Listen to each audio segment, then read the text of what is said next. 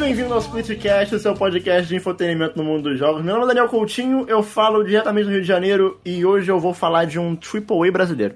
Olha Nossa, aí. sério? Brabo. É. Não, não é sério, mas é quase. Ah, É quase isso. Meu nome é Thaís Tunhon, eu falo de São Paulo. E se você estiver ouvindo essa gravação daqui a exatos oito dias, ou seja, a partir do dia 16 do 12 de 2021, meu nome é Dona Helena e eu falo de Copacabana, Rio de Janeiro. A maior, ab- maior abertura da história dos podcasts. Superou o Wash, superou o Tinha um recorde da abertura. Eu sou o Gusta, diretamente de Belo Horizonte, e não jogo em League of Legends. Mas Oned King é outra história. Oi, eu sou o Wash de Divinópolis, Minas Gerais. E.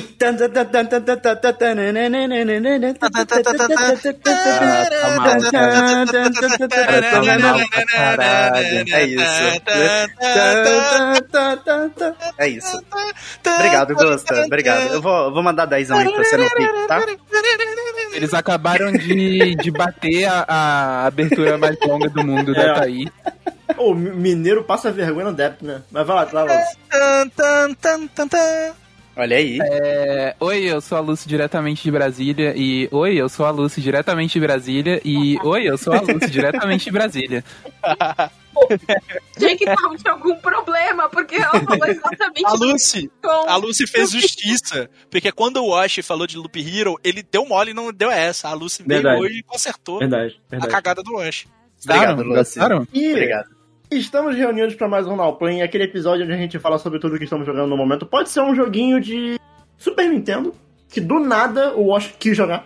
Ocorre, acontece. Aconteceu. Eu vou, eu vou, eu vou, eu vou rejogar Radical Dreamers daqui uns dias. Então, Toma banho, Wash. Pode ser, pode ser uma, é do, pode ser um, é, é do, do Satellaview, mano. Do Pode Super ser uma, uma visual novel do Satellaview, ou então pode ser um lançamento também. Às vezes acontece. Pode, pode. Se a gente jogou e a gente quer falar sobre, o Nowplay é o lugar pra isso. Lembrando que o Nowplay ele está sendo gravado ao vivo na Twitch, twitch.tv barra underline. Lembrando que agora as gravações elas estão sendo às quartas-feiras, a partir dessa semana. E se você quiser acompanhar a gente ao vivo, só entrar lá na Twitch, dê um follow, entra no Discord, entra no nosso Twitter, pra ficar sabendo sempre quando vai rolar a gravação. Vamos lá, pegue seu Opala Stock Car 79 e vem com a gente que tá começando mais um podcast.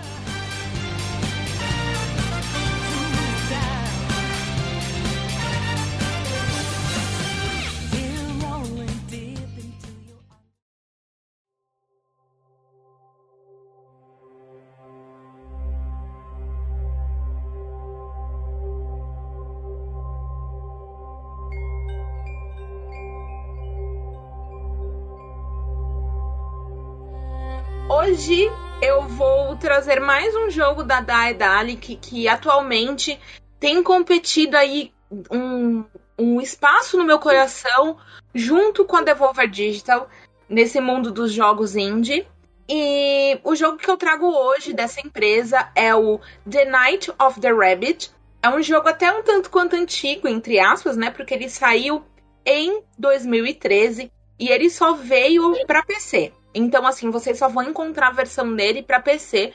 Porém, se roda no meu, gente, roda no seu também. E. Thaís, o que, que é esse joguinho? Ah, minha gente, é mais um point and click adventure. É. Na, na versão aí 2D, então. Só que você. Ele é um 2D, só que você consegue movimentar o seu personagem de uma forma meio 3D. E a gente vive na pele do Jeremiah. Agora, o sobrenome dele, eu achei a coisinha mais fofinha. Porque o nome dele é Jeremiah Hetzelnut. Pra quem sabe, Como é que é? Jeremiah. Porra, é foda que a Thaís não sabe falar o, o- porra, o Hideo Kojima, mas essa É. porra aí ela fala. Cara, eu acho incrível isso. tu botar, tipo, sei lá, Nakamura, a Thaís ela buga. Sabe? Tipo, ela fica Nakamura. E aí pra falar, tipo, Ken Hansen, ela fala, beleza, tranquilo. Consegue, ela consegue falar Schwarzenegger de boa. É, Nega. Tranquilo. Schwarzenegger. Tranquilo. Olha aí. Olha aí. Caraca, ó a, to- a tonalidade, a tonalidade dela. A tonalidade. Fala de novo, tá aí, fala de novo, Eu fala não falo nem português direito, a menina vem com o alemão perfeito aqui, bicho. Ó, ó. Agora, assim, pra mim, o que é. o- Assim, geralmente, se vocês acompanharam os podcasts lá no começo da carreira, eu levei um jogo japonês uma vez. E foi. Verdade.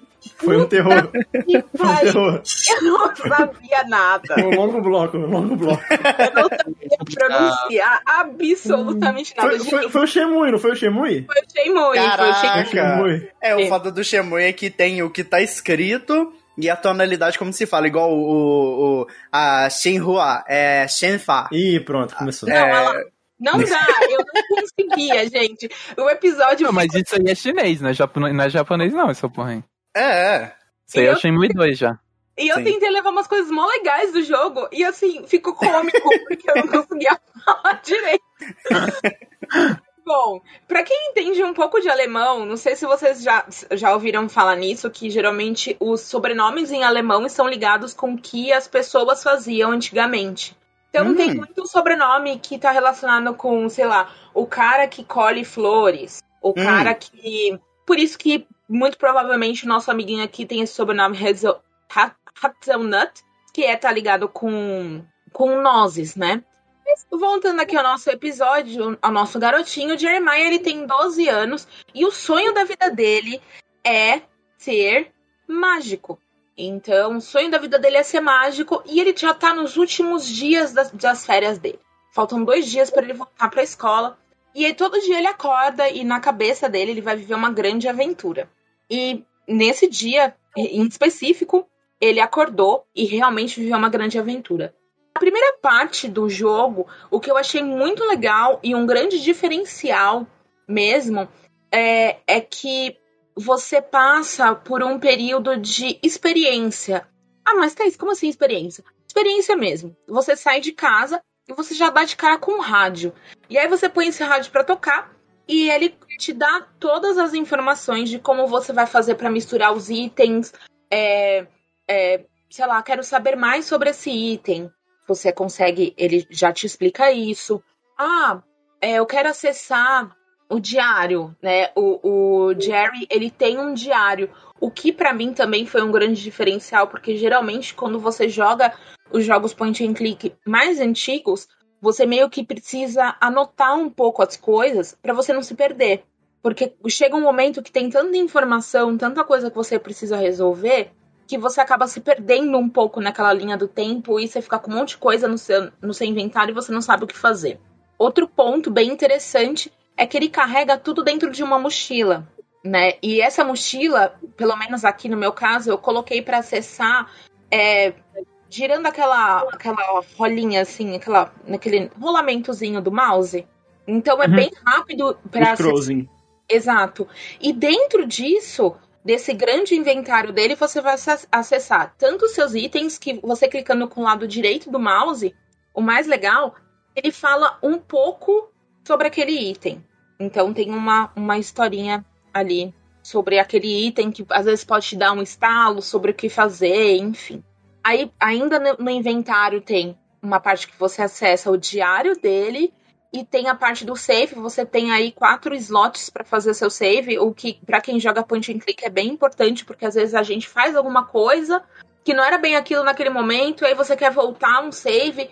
Então é legal você poder rotacionar os, os saves. E, bom, passando dessa parte aí que você tem essa experiência inicial, é, o que eu achei muito maneiro, além disso, né, agora desculpa, nessa parte inicial, inclusive, a sua mãe te pede uma coisa pra ela fazer um bolo em específico, então você já começa a enten- entender melhor a interação com o cenário. E aí você vai interagindo com o cenário, muito, tudo muito bom, tudo muito bonito. Só que aí você recebe uma carta. Essa carta ela aparece do nada, ela entra dentro da, da sua caixa de correio e meio mágica a carta, e você abre e dentro dessa, dessa carta tem uma receita de uma magia. Como assim, meio mágica a carta? Porque ela vem voando, Ah, tá. nada assim, ela vem tipo meio parecendo um aviãozinho e entra dentro da caixa de correio. E dentro dessa dessa carta, Será que ela era mágica ou o carteiro só quis fazer um aviãozinho e jogar mesmo? aí fica o que seu questionamento, né? Aí fica a dúvida. Às vezes o Carteiro era mágico. Olha, É, a gente nunca nunca saberemos. tem que ver isso aí, né? É isso aí. E aí você tem uma receita de uma mágica que você vai ter que fazer. Ele fica curioso, então a gente vai fazer essa mágica. E aí você começa realmente a interagir com o ambiente da forma com que o jogo quer que você interaja. Como assim? É um jogo que se trata sobre um reino mágico, sobre magia. Então, as coisas, elas não são, não são puzzles necessariamente muito óbvios de serem feitos. Não que eles sejam extremamente difíceis, mas você precisa meio que resgatar a sua criança interna, sabe? O que para uma criança. A minha nunca foi embora. então, aí então tá certeza, ótimo. né, Lucy? Tá aqui ainda. Eu Então guardei. o que, que para uma criança você vai conseguir ali fazer, sabe? Por exemplo, tem momentos que uma colher não é apenas uma colher, ela vira uma outra coisa também, ela se transforma em outras coisas. Então é tudo muito interessante. E a partir do momento que você consegue fazer essa magia, isso que é o mais legal. Você faz a, a magia e aí aparece o nosso personagem principal, que é um coelho chamado Marquis de Otto. Ele vai conversar com você e aí você vai começar a fazer um Ausbildung de mágica. Thaís, que porra é essa? Ausbildung seria o que seria pra gente aqui no Brasil um tecnólogo. É né? droga, é droga isso aí. Foi fazer um Senai. É, exatamente, um Senai. Fazer um técnico ali de magia. Senai. Não é, não é um técnico e não é um curso superior. É bem o meio, que é Ah, o tecnólogo. Ah, o meio termo, o tecnólogo, entendi. Exatamente. Chique, E aí chique. você começa a sua, você fica meio bolado, fala, pô, eu tava levando esse negócio pra minha mãe pra fazer o bolo, mas é isso aí, por que não? E aí que o negócio se transforma, você vai parar dentro de um, um reino totalmente novo, que tava bem debaixo do seu nariz, literalmente, praticamente no quintal da sua casa, que Tipo chama Alice no País das Maravilhas. tipo Alice nos Países das Maravilhas. É é bem parecido, inclusive, nesse Também é muito droga, né? Usou muita Não, droga ali a menina. É, sim. sim. que chama Mousewood.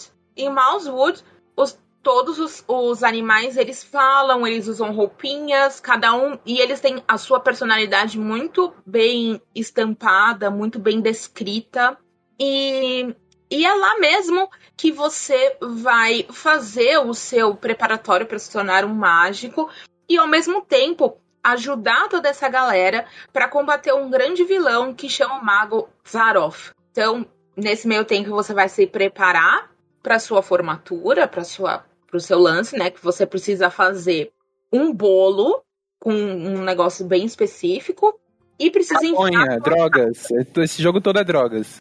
A Lucy hoje, ela, a Lucy hoje, ela, ela tá bem. Gente, Bem mas vista. vai me desculpar. A pessoa tá falando do coelho que fala, do mundo da- das maravilhas, aí é difícil. Aí ah, tem que fazer um bolo com um negócio muito específico, sei. Tá, tô, Não, aí, entendendo, tô entendendo o papo. Tô, tô, tô sentindo. Não sei se eu tô viajando, o Acho já jogou também, vai poder falar. Tô sentindo uma vibe meio ateliê. Tá, Se- tá lembrando. Tira, tira magia e bota alquimia. Me Sim, parece sim. meio meio ateliê. Tá lembrando. Até porque ateliê sempre tem a questão de, até no Manakemi, que é o meu favorito, é bem academia mesmo de, de alquimista, sabe? É bem isso. Tem uma observação aqui. Ô, Thaís, o estúdio da que é alemão, né? É um estúdio lá da Alemanha, né? é dali que é um estúdio alemão. Alemão, né? Então, assim, é um, é, um, é um jogo no qual você sai do seu mundo e vai para outro, que não é o seu, certo? É um Exato. Isekai, é um Isekai. É um Isekai alemão. Thaís está Ah, jogando um não. Isekai alemão. Ah, não. Anim. Eu esperava qualquer coisa menos isso. Um Isekai alemão. Olha aí, olha aí. Anim. Olha só. aí. Quem diria?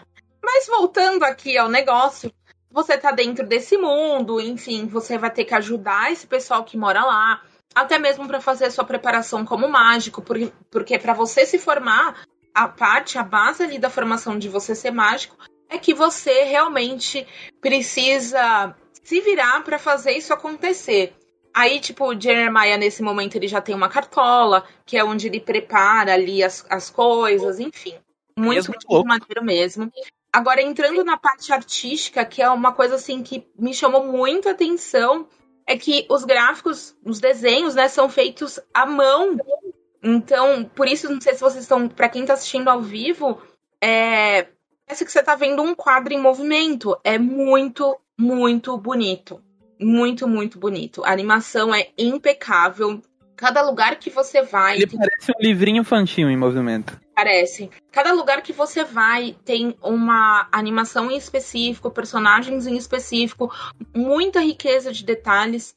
É, Outra coisa que é bem interessante, ele tem, tipo, o garoto ele, ele tem uma moeda que ele interage com essa moeda, ele consegue ver um mundo mágico ao seu redor.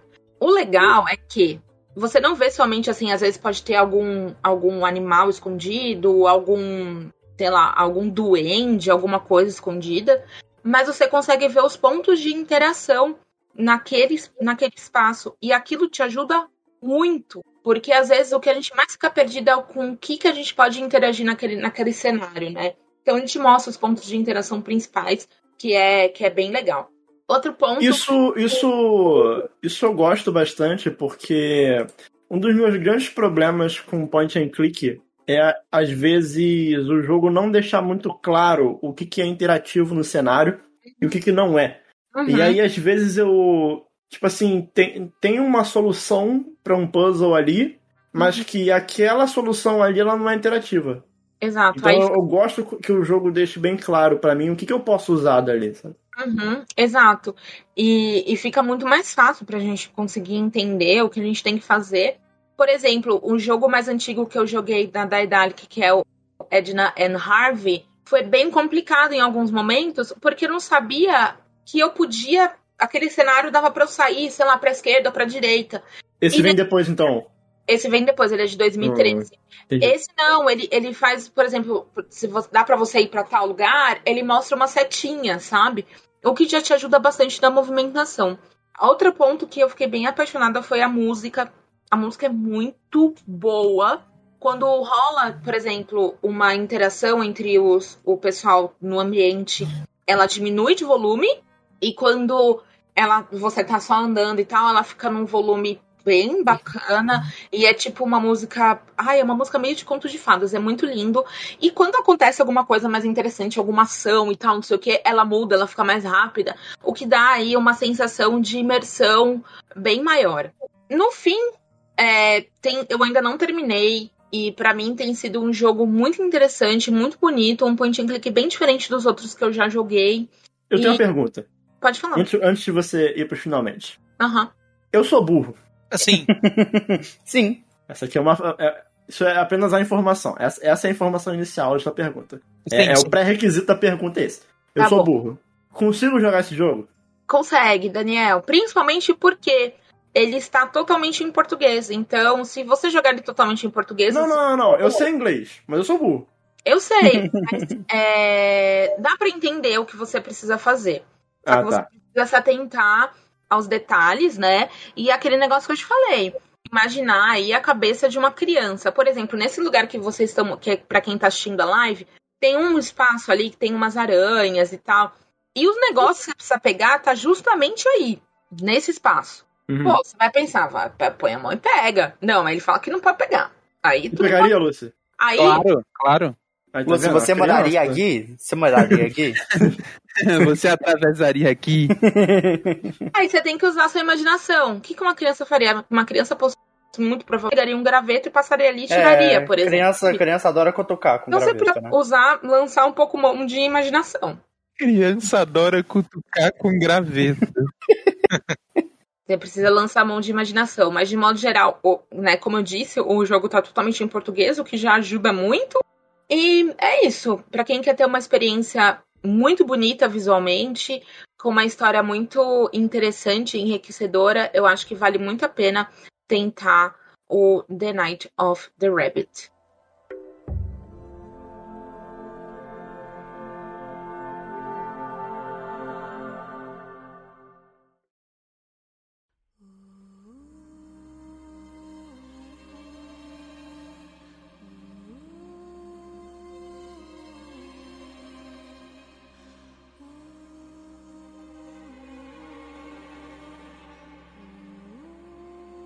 Tá num momento meio LOL, né? Num momento meio League of Legends aí, porque teve a série Arcane lá na Netflix, aí teve um, um jogo que saiu pra Switch.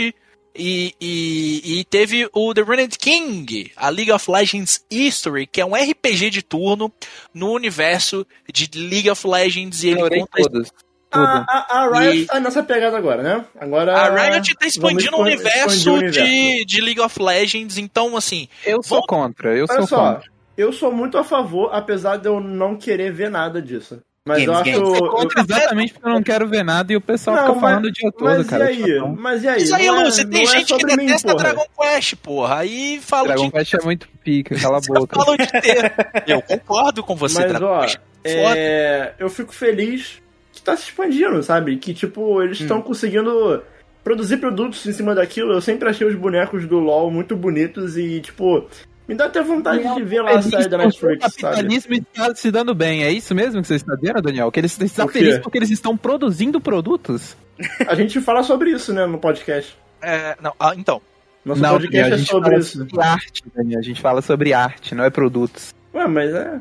Bom, se, tra- se tratando de quem cria dentro da Riot, é uma, uma galera ainda mais eh, falando de artistas mesmo, uma galera que trabalha na parte criativa de conceito de personagem, criação de personagem, que trabalham tudo nisso aí. Os caras são muito bons. A parte criativa da Riot é uma- é uma parte que se expandiu nos últimos anos. Eles, inclusive, levaram gente de diversos estúdios. Teve gente saindo da BioWare, teve gente saindo da Nintendo, teve gente saindo da Naughty Dog, teve gente saindo de até da Kojima Productions pra trabalhar é, na, na Riot atualmente, então eles foram catando uma galera aqui, uma galera ali, que já trabalhavam no mercado de videogames fora aonde o LoL estava inserido, que era o MOBA. Que, querendo ou não, é jogo, é videogame, mas é um universo completamente diferente, cara. Tem gente que joga LoL, que só joga LoL, que tá cagando pro Final Fantasy. teve- LOL, teve- LOL não é jogo, LOL é LOL, tá ligado? Não, LOL tem, é tem, LOL, tem, tem parte. aquela questão também de gente que, tipo, não joga LOL, assistiu Arcane e não vai jogar o LOL, é sabe? mais jogo do que o jogo que a gente fala. O, LoL é o ápice do jogo, é o jogo mais clicável que existe. Ó, e eu, e eu concordo com a Beca ali no chat de que Daniel Coutinho deveria assistir Arcane. É extremamente bom. É muito bom. A Rebeca não falou isso, não. A Rebeca não falou isso, não.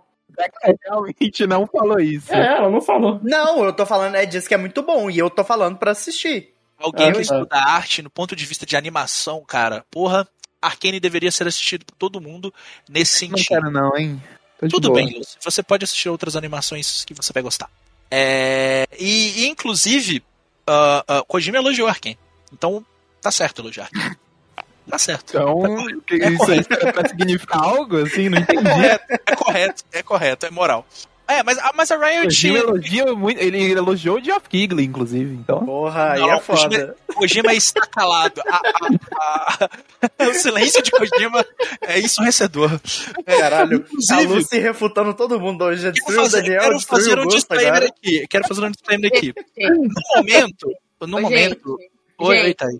A Lucy tá aqui tá hoje, né? Não é? Isso, tá. Não? Eu vou Ah. até ficar calado, depois vira pra mim, que acabou pra mim. Acabou, filho. Lúcio hoje tá shots fired. É, Desculpa, gente, desculpa. Não, você Tá é tirando, perfeita, tá tirando, amiga. Tá tirando, tá tirando. Ma- Mais ou menos. É, Então, tipo, tem um disclaimer aqui pra fazer que a Riot é uma, uma empresa completamente complicada, assim, em vários sentidos. Então. Complicado é pouco, né, Gusta? Vamos usar a palavra certa que Vários- é criminosa. Vamos lá, né? Também, também. Então, assim, Caralho. eu fico muito feliz pelas pessoas que criam dentro da Riot, mas a Riot é uma desenvolvedora que já cometeu diversos erros e, e- e continua cometendo alguns. Alguns foram resolvidos, outros não. Então eu, eu, eu espero que essas coisas sejam resolvidas da forma que devem ser resolvidas, porque. Mas, assim, já, já que eu não ia entrar nisso, porque não é, não é sobre isso, mas já que você entrou, é, eu, acho- eu acho foda que assim, o pessoal, porra, com a, com a Blizzard tá pegando no pé, com a Ubisoft tá pegando no pé. Com a Riot, eu só vejo o pessoal, porra, Arcane é mó bonito, né, galera? E, e foda-se os problemas que tem lá dentro, sabe? Então, tipo, ô, eu, acho que- eu, eu sinto que a estratégia deles é tipo, vamos soterrar de conteúdo para as pessoas esquecerem os problemas? Vamos. E funcionou. eu não, eu, eu não sei se é mal, bem isso. Eu não sei se é bem isso, porque todos esses conteúdos eles já estão aí. foram anunciados há, há muito tempo atrás. E os problemas começaram. Os problemas já estavam lá. Mas o mas fato eles, deles terem soltado tudo junto? eles. Ah, não. Eu- eu não, não, não, já estava programado mesmo tudo isso, já estava programado já para 2021. A questão é que a gente não tem que esquecer as coisas que aconteceram lá dentro. Então, é, eu, eu torço muito pelas pessoas criativamente lá dentro, mas a Riot é uma empresa que precisa melhorar demais em muitos aspectos e as pessoas não devem esquecer as coisas que acontecem lá. Então, assim, assista Arcane, jogue o Running King, jogue o LoL do jeito que você quiser aí, mas... não, também. também não precisa, ou não. não, ou não, se você quiser não. Mas não fica passando pano pra comportamento questionável e, E coisa nem que pra só- empresa multimilionária, e nenhuma, pra empresa, pra empresa que, que, que faz umas coisas muito questionáveis. Bom, mas o pessoal aqui no Brasil não tem nada a ver com isso. Pelo menos o pessoal que me atendeu e que me cedeu aqui do Runed King gentilmente. Inclusive, tem uma amiga que trabalha na Riot. Abraço aí pra Carol. Eu tenho, eu tenho, eu tenho a Zelda também. E o. E o... Para as pessoas que trabalham na Riot Brasil, vocês são legais. É, eu fui muito bem atendido na hora que me mandaram aqui para PlayStation 4 do Renate King, então o pessoal foi muito. A menina que me que, que conversou comigo, ela foi muito legal, então Fofo, fiquei fofo. meu muito obrigado pela gentileza pra estar podendo fazer esse conteúdo aqui do jogo. E é um jogo que me surpreendeu bastante jogando, porque sinceramente a gente vê muito pouco jogo de RPG de turno é, com um grande investimento. Não que esse jogo tenha tido grande investimento, porque é notável, você pega aquela engine do League of Legends que eu pessoalmente não acho bonita, mas assim, é um jogo competitivo MOBA online, então ele quer atingir o máximo de públicos que ele pode e certamente ele, ele não vai ser um jogo pesado para não ser acessível em computadores mais leves. Então eles usam uma engine que é relativamente leve. Mas acho que eles poderiam ter É uma engine bem otimizada. Até porque é um jogo basicamente offline, né, Gusta? Então. Então, é, eu acho que eles poderiam ter, ter investido um pouquinho mais visualmente no jogo. Ele não é feio, mas eu é. acho bonitinho. Não é feio, mas o quê? Tem arte própria? Algo assim? Eu não, não É, cheguei usa- a ver u- screenshot usa- dele. Usa, assim. É, como vocês estão vendo na tela aí, por exemplo, algumas cutscenes elas, elas são como se fosse uma história de, em quadrinhos, mais ou menos no estilo do que foi os dois Metal Gear Solids de PSP, o Peace Walker e o Portable Ops, que eles optaram por isso justamente para as cutscenes não pesar ali. Gravity Rush também. Gravity Rush também, justamente para E o Gravity Rush, inclusive, é um jogo de portátil, Então, né? Na... Portátil. Então. eu gosto particularmente desse tipo. Não, é legal. É legal. eu gosto, eu gosto, Eu, acho, assim, acho legal. Eu, eu acho bonito e eu acho que faz sentido. É, pô, eu acho que não faria sentido você começar. A empresa já começar arriscando tudo, tipo, fazendo uma engine nova aí, sabe? Caralho, sim, não. sim. Eu acho que faz sentido ela ir aos pouquinhos, sabe? Tipo. Não precisa arriscar, não precisa arriscar É. tudo, mas pode usar uma Unreal, né? Porque esse jogo aí é full price, Augusto? Não, né? Não, não, não é, não é, é, não, é, exatamente. Aí nós vamos entrar nesse, nesse quesito aqui, que eu entendo, porque o preço do jogo ele não é full price, nos consoles ele custa 160 reais, eu acho, e no PC ele custa 70 conto. Então, é Sim. mais Acessível. barato, porque geralmente a gente tá pagando É, o jogo. Ô, ô, Lúcio, Caro, mas Lúcio, até aí, né? Preço de jogo é caro, né? Hoje em É. dia não tem como. Mas considerando esse, esse é que a gente um, A gente tá é, um- é acostumado um atualmente, gente. é, é um adendo que não precisa ser feito mais, sabe? Assim, esse jogo Não, poderia. não, não. Eu só queria saber se o preço dele era, tipo, Não, preço não é feio, mas não, né? Tipo. Ô, Lúcio, eu acho que ele gira em torno aí dos 30 ou 40 dólares, alguma coisa assim. Sim, sim, sim, sim. Aí eu acho justo, aí eu acho ok. Tá. Não, é ok, ok. Então, assim, eu só tô dizendo que eu acho que é uma empresa que tem dinheiro pra investir e não existe tem dois dias. Tem, tem muita grana, tem grana da Tencent por trás. Então, dava pra ter, por exemplo, trabalhado numa Unreal ali. E, enfim, é, é minha opinião nesse sentido. Eu acho que poderia ter investido. Eu acho que eles não são, tipo, não nasceram ontem, sabe? É, pra Uhum. trabalhar com o jogo. Mas então, esse mas, jogo. mas, é, também é, é não é a Riot que tá fazendo, É, é, uma desenvolvedora menor, não é? Qual é o nome? Exatamente, é Airship Syndicate, que trabalhou naquele jogo Battle Crashes, não sei se vocês conhecem. É um jogo que, inclusive, tava no Xbox Game Pass até pouco tempo atrás, é, e não tá mais. Mas é um, um estúdio que trabalhou no Darksider É, é, o- Genesis. o jogo- qual jogo? Battle Chasers. Não Battle é Battle Chasers, isso. Battle Chasers, Hum. Battle Chasers e o Darksiders Genesis, que é esse spin-off do Darksiders. É, é um estúdio pequeno, mas eles trabalharam muito bem no jogo e foi publicado pelo, pela Riot Forge, que é um braço da Riot, que vai publicar jogos que são diferentes ali do MOBA. É, se eu não me engano, acho que eles também publicam o Valorant, se eu não me engano. Eu acho que sim, não tenho certeza. Bom, mas do que se trata o jogo? O Valorant, que é o FPS dele. Por mais que eu esteja achando esse jogo bonitinho, os personagens em si, agora que você falou do, do, do, do Genesis aí, tá com uma carinha de Joe Madureira e eu não gosto. Então, o designer, o designer, o designer do jogo Deus. é o Joe Madureira. É, ok, ok. É o Joe Madureira. Ok. Não- É, Não tem como. Porque tá com um gostinho de Darksiders. Eu, Tem tipo, carinha de Darkseid, exatamente. É o Puts. Madureira, tanto que você vai, vai ver as splash arts dos personagens no menu.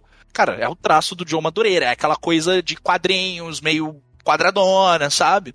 É aquela coisa que você via muito em DC Marvel até uns anos atrás, e hoje já mudou bastante. Mas é John Madureira na sua. no seu auge aí. É, então, se você tem problemas com a arte deles, você vai ter problemas com isso. Bom, mas do que se trata o jogo, além de ser um RPG de turno, né? Então, aqui você, no Arcane, por exemplo, né, que é a série, você tem toda a história se passando ali no contexto de Piltover, que é uma região é, ah, de Runeterra, e a história centra ali nos personagens de Piltover. Você tem a Jinx, você tem a Vi, você tem a Caitlyn, o Jace, Echo e tal. E aqui os personagens principais do do The Runed King, além né, do Rei Destruído, que dá o nome do jogo, conta a história dele, né? O Que é o do Viego, né? o Viego, inclusive tem uma camisa pra aquele cara, pelo amor Nossa, o. Viego anda. Porra, Porra! nunca vi. Pô, Caralho, parece o Rei, o. Quem o rei parece Destruído o- mais, mais, mais gato que eu já vi na minha Parece vida. o. É o Vincent do, do Castlevania que anda sem camisa? É o Sim, Vincent? mano, É é, o Vincent, né? parece o, Ga- o Gabe Logan lá do- do- do- do, Mas, Augusta, pergunta. É... LOL tem lore, correto? Tem, tem, tem muita coisa, inclusive. Esse jogo, ele expande a lore ou ele conta a lore que não foi mostrada, que a gente já, tipo, que o jogador já sabia, por, sei lá como, não sei por onde é contada a lore do LoL, mas, ou, ou, ou é uma expansão, tipo assim, leva em consideração que o jogador já sabe ele- a lore do LoL e, tipo, Sim. expande aquilo. Ele expande aquilo, é, mas ele é bem didático em contar as coisas que acontecem. Então, se você nunca Ok. jogou LOL na sua vida, eu, Mas, eu- mas assim, o, Daniel, é, é Lord LOL é, é, é tipo. Ele tem um boneco. Ele é, ele é tenebroso, hein? Ele é terrível. Não, é, Tipo, tipo, acabou a tipo, lore. Lord LOL é lore. aqui, tipo assim, o pessoal que joga LOL, tipo, não manja muito da lore, não. Tipo, eles não vão atrás de Não, procurar ninguém lore. é Então, tipo, porra, é, é. pelo que eu sim, vi, sim. assim, de, tipo, Arkane, esses jogos novos aí que estão surgindo, eles não estão fazendo, tipo, não, você precisa manjar de LoL. Tipo, eu sinto que a ideia é realmente trazer gente nova pro MOBA. Isso, É tipo, isso. o cara nunca Uhum. não sabe porra nenhuma de Isso. LoL, assistiu Arkane, jogou o joguinho porque ele gosta de RPG de turno, Isso. gostou dos bonecos e falou, ah, vou tentar jogar LoL, porque Não, eu é, a- o- o- ele, o que a Lucy- aí se fudeu, pegou na o armadilha não, e o, que a. Lucy, o que a Lucy tá falando é exatamente isso aí que tá acontecendo com esses, é, esses é, sub-stories do É, LoL. Eu, seja acho, do- eu acho que isso pode ser uma consequência, mas eu acho que com o tempo, à medida que for tendo outros produtos de mídia e outros jogos, vocês têm um, você tem um universo próprio ali, que não necessariamente a pessoa que viu Arcane vai pro League of Legends. Talvez ela compre o Runet King. Talvez ela não jogue o MOBA porque o MOBA não é pra ela. Eu tenho, eu tenho mais essa sensação. Sim, mas o meu ponto, o meu ponto é, essas coisas novas, elas são pra trazerem pessoas pro universo de LoL. Se vai Sim, ser pra Lúcio, um sim. jogo Pro LoL outro, é importa. Exatamente. Sim, é, sim, exato, sim. não importa. Porque, porque um, um exemplo disso é antes de sair Arcane, a Vi, a Jinx lá e a Caitlyn, elas tudo tinham interação dentro do jogo. Você sabia que todas Isso. vinha de E- Zaun e de Piltover e tipo, elas se estranhavam dentro do jogo lá e você tipo, por quê? E não falar na lore. Mas o que, o que a Luz tá falando faz muito sentido, mas eu acho que ao mesmo tempo que esses jogos são produtos de marketing para levar uma pessoa pro LoL, É sim, é ele sim. também é uma forma de agradar o jogador do LoL. Porque eu não acho que a Riot é, pense no Ruined King como isso aqui é o nosso produto para poder pagar as contas. Não, não Uhum. é. Não, Eu vejo, tipo assim, o Ruined King ele precisa se pagar, ou nem isso, mas ele principalmente precisa trazer pessoas Mas- pro LoL que vão gastar dinheiro no LoL. Daniel, ele, ele se paga trazendo pessoas que não conhecem LoL ou que não conseguem jogar o MOBA pra poder consumir e adentrar no universo, entendeu? Uhum. Que é basicamente, por exemplo, igual eu que tô parado e não jogo LoL há, sei lá, uns quatro meses, né? E eu vou lá, ela, ela fez o Arcane, publicou o Arcane, eu fui lá assistir Arcane e tô tipo, caraca, massa, sabe? Lore, lore é muito bom, né, gente? Lore, lore é muito bom, né? Lore é muito Tanto bom. Tem, tem, gente, tem gente no chat, inclusive, que tá estudando lore de Fortnite. Queria falar. Sendo, sendo muito sincero, eu acho que eles querem levar a gente é pro Wild Rift, que é um jogo que pode atingir muito mais gente que É, o, um o- é, então, na, na questão do Wild Rift, eu Tá concordo falando também. É o Wild Rift? Que Wild? É o Rift é o LoL de LoL de celular. celular. LoL de celular. O que vocês estão Ele, é- falando, ele é velho? adapta- ele é o League of Legends, o MOBA do computador adaptado pra jogar no, no- no celular. Só que ele é um jogo diferente. Hum, É, Isso aí é certo porque boa parte do público joga, quer jogar no celular pra competir com, tipo, o PUBG e as Não é, outras e o. LoL, e o LoL em si não tem. Ainda é muito popular, claro, mas não tem a mesma popularidade que tinha cinco anos atrás, porque a molecada se dividiu aí no Fortnite, por exemplo, Roblox. É, então, divide-se, né? Eu digo que hoje em dia quem joga LoL é velho. molecada tá lá no Fortnite, irmão. O pessoal do LoL tem mais de Pô, 18. Gustavo, molecada já saiu do Fortnite, tá em outro já. É, Aí eu outra, também pá, acho. tem outra. Tá no Free Fire, Gusta. Pode Se ser bo- também. Se bobear, a molecada já saiu do Free Fire e tá ficando rico com NFT. E, o- e- e os É. malucos e os maluco barbados tudo no Fifinha, tá ligado? Among Tipo gente. isso, Vocês não mano. sabem de nada, é o jogo do momento, todo mundo tá jogando. Jogando o quê? Among Us. Amon, pô, pois é. Bom, enfim, galera, mas a- na história aqui você tem alguns personagens que, que são o centro delas, então assim, na lore do LoL você sabe. A Miss Fortune, ela tem um ódio mortal pelo Gangplank, porque o Gang, Gangplank matou os pais dela. E aqui você vê essa história com mais detalhes. Você não sabe, ah, só a Miss Fortune não gosta do, do, do Gangplank porque ele matou os pais. Mas aqui eles desenvolvem isso, desenvolvem uma personalidade na personagem, assim como o Arcane fez com, com, com os personagens que estão lá. Então é legal por esse lado. Então você vê personagens, ah, por exemplo, como o Yasuo, tendo uma personalidade desenvolvida aqui, e você consegue gostar um pouquinho mais do Yasuo, porque pra quem joga League of Legends, todo mundo odeia o Yasuo, a não ser que você joga de Yasuo. né? Sempre quando tem um Yasuo no jogo, você fica, cara, fudeu. Sim. Por que, que não baniram esse cara? Pelo amor de Deus, vai acabar com o jogo. Cara, o boneco é quebrado e a Riot não conseguiu balancear ele Você sabe, você sabe que quem entende essa referência aqui é só eu e você, né? sei disso. É nada. Mas é, mas ele é o boneco quebrado do jogo, que toda vez que tá no jogo, você fica, caramba, ferrou, acabou pra gente aqui. É 880, ou muito bom ou uma ou, merda. ou- ou o cara vai fidar pra caramba, vai embora e vai deixar todo mundo na mão. É, é, tipo, o Yasuo é isso. Então você tem o Yasuo, você tem a Miss Fortune, você tem o, o a Ila, a Ilaoi, mano. É um personagem que não tem muito ali no LoL, você não consegue ver muito dela. E aqui, mano, porra, sensacional. A Ilaoi, eu, eu, eu passei a gostar muito, de- muito mais dela e do Brown. Que É, também maluco. Água, águas de O, Sentina. o, que- o que que é esse jogo? Como ele funciona, assim? Bom, Gameplay, estrutura, A o que história que é? dele acontece ali em Água de Santina, né? Que é uma, uma região ali ah, de Runeterra. E ali ele, ela, ela tem como personagem principal a Miss Fortune. Né, que é uma AD Carry do, do LoL e ela tá lá. Ela é a personagem principal, ela tá com um bando dela porque ela é uma pirata. É uma pirata, e ela, assim. E ela mantém o Aí, Daniel, controle aí, Daniel. ela mantém o controle ali do submundo de Águas de Santina, então é- antes era tomado pelo Gangplank, mas depois que ela derrotou o Gangplank, é, ela tomou o controle ali e meio que é uma cidade que funciona à base do, do tráfico. Né, É uma cidade pra pirata, então meio que ela manda em tudo ali e ela tá contestando como ela direciona a, a, a, cidade, se com Gang, Gangplank era melhor, se com ela é melhor, enfim. Até que o bando dela é atacada por uma névoa. E, e essa névoa traz é, é, inimigos muito fortes que, que, que são afetados por essa névoa, que ela nunca viu na vida. E a partir dali a história do jogo vai andando. O gameplay dele é, é um RPG de turno clássico. E dá pra ver que o, a galera que desenvolveu esse jogo gosta muito de JRPG, assim, gosta muito de Final Fantasy, gosta muito de Dragon Quest, porque tem muitas similaridades não funciona de, de um jeito muito complexo. Então, se você já jogou algum RPG de turno na vida, você vai pegar muito fácil.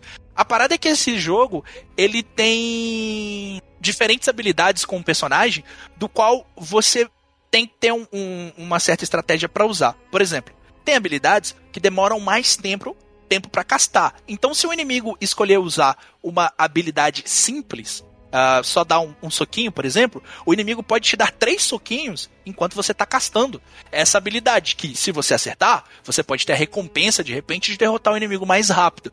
Agora, se você errar, você é imediatamente punido com isso. Então, o inimigo vai ganhar turnos. É uma coisa meio Shin Megami Tensei, sabe? Quando você erra o.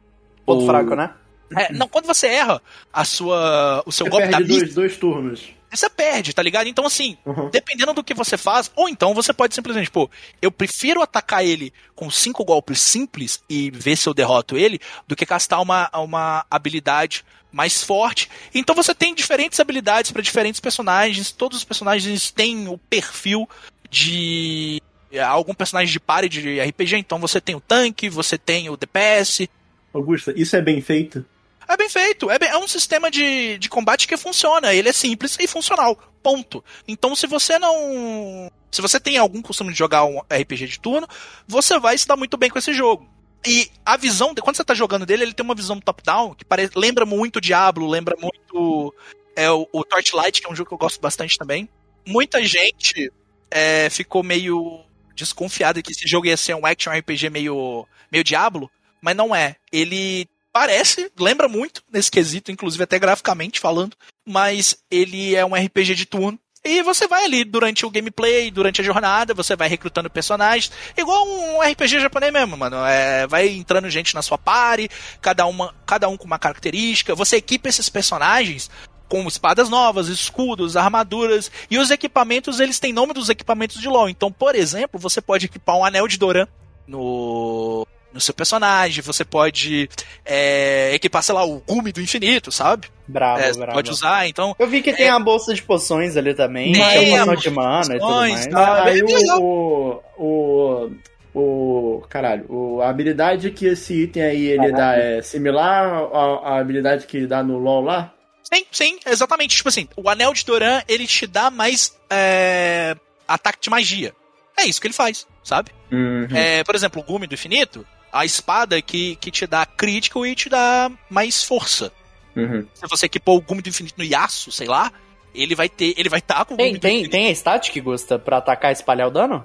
Cara, eu acho que tem. Ah, onde eu não, não, não, não peguei, mas, mas eu acho que tem. Inclusive, esses itens eles dão, dão status diferentes dentro, Braba. dentro braba. das lutas. E a- às vezes, por exemplo, aonde você tá lutando é que nem Pokémon, sabe? Por exemplo, você tá lutando na água e tu não vai jogar um Pokémon de fogo no meio da água, tá ligado?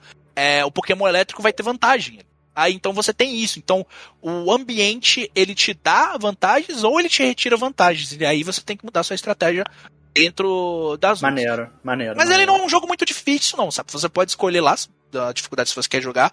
É um jogo prazeroso, divertido, os personagens são legais, a história é legal. A expansão de universo é bacana. Ele tem cerca aí, tipo, se você ruxar o jogo, você consegue terminar ele com menos de 15 horas. Mas tem bastante conteúdo extra. Tá bom, então, pô. Tá bom. Pô, tá bom. Tá bom. É, ele tem bastante conteúdo extra, então tem bastante sidequests, você pode pegar, você pode fazer, que vão te dar itens. E sidequests que são legais, assim, aí já entra o fã do League of Legends, que te fala um pouco, te dá referências do, do, do jogo, da, do universo de Runeterra. Então, é, eles vão te dar informações a mais sobre aquele mundo. E é legal. Uhum. Nesse, nesse, nesse ponto de vista. É um jogo que me surpreendeu muito, cara. Eu, eu não esperava muito, não. Na verdade, eu esperava uma bomba. Eu, eu, eu esperava que esse jogo ia ser ruim, apenas. Que ele não ia ser um, um, um jogo bom, mas eu acho que o saldo é, é bem positivo. Ele não é um jogo espetacular, assim, tipo, caramba, melhor RPG de turno que eu joguei nos últimos anos. Não, não Uhum. é. Mas Uhum. ele é um jogo sólido, é um jogo competente, é um jogo que, pra quem gosta do gênero, vai curtir esse jogo, independente se gosta de, de League of Uhum. Legends, do universo de League of Legends, ou não. Então acho que vale a pena você testar esse jogo e, e- e se você tiver a, a, a chance de jogá-lo, ele, ele é bem interessante. Ele teve versões aí pra PlayStation 4, Xbox One, Series, PS5, Nintendo Switch, tá no Nintendo Switch também. E, e PC, então tem aí. todas as plataformas, então dá pra Pô, você esse, jogar. jogo, esse jogo podia sair pro mobile, hein? Dá, dá pra sair. Tem cara de mobile, na verdade, assim, tipo, Assim, dá, eu acho que dá. cara, tem olha jogo só. bonito que ele, Se não vai, sai no real. Switch, pode sair no celular. tranquilamente. O, O gráfico o é o seu- mesmo, né, mano? o- o- É. Daniel, o seu celular é melhor do que o Nintendo Switch, Switch é, rápido, tipo assim, tá não, a questão, a questão não é essa. A questão é que até pro Não, estilo de jogo que ele é, sabe? Sim, eu tô querendo, eu tô querendo dizer que o tem celulares hoje que tem um hardware quase igual ao do PlayStation 5, então dá pra, dá pra, dá, dá pra rolar aí. É, é um jogo divertido, cara. Eu não. Eu recomendo, eu recomendo. É, para quem gosta de RPG de turno. Só que eu acho que tá meio caro ainda nos consoles, então não, não- talvez não seja interessante. tem uma carinha de PS Plus, tem não? Pô, tem um pouquinho, tem um pouquinho. Tem vamos, vamos ver, vamos ver aí. De repente vem no PS Plus, no Game Pass. No... A Nintendo não tem nada que dá jogo Ou, que não ouvi seja a voz da Thaís lá. lá É, Fala mas, é, mas enfim, é, teve o Night King aí, joguinho legal, acho que, que vale a pena você experimentar pelo menos. E pra você que gosta de League of Legends e tá aí na vibe do Arcane, que, que o Arcane é realmente muito legal, acho que é uma boa extensão aí do, do universo.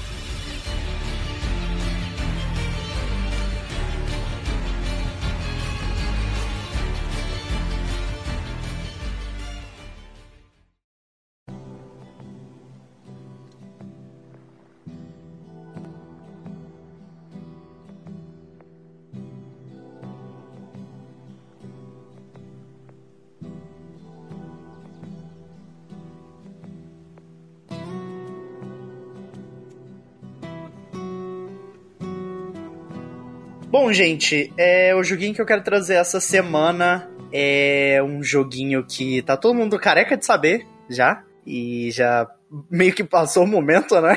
De falar dele. Mas eu tô. o Daniel tá careca de saber. Tô careca de saber.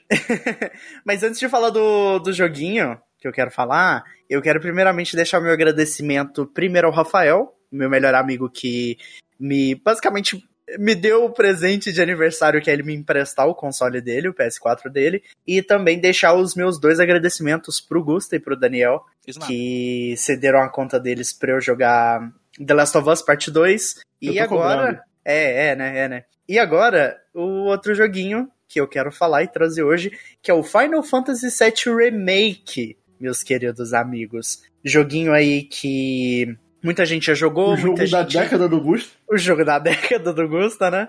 É um joguinho que muita gente já jogou, não, não, tô- muita não tô gente. julgando, não, tô só. Mas é um joguinho que muita gente já jogou, muita gente ama de coração, seja o remake, seja o clássico.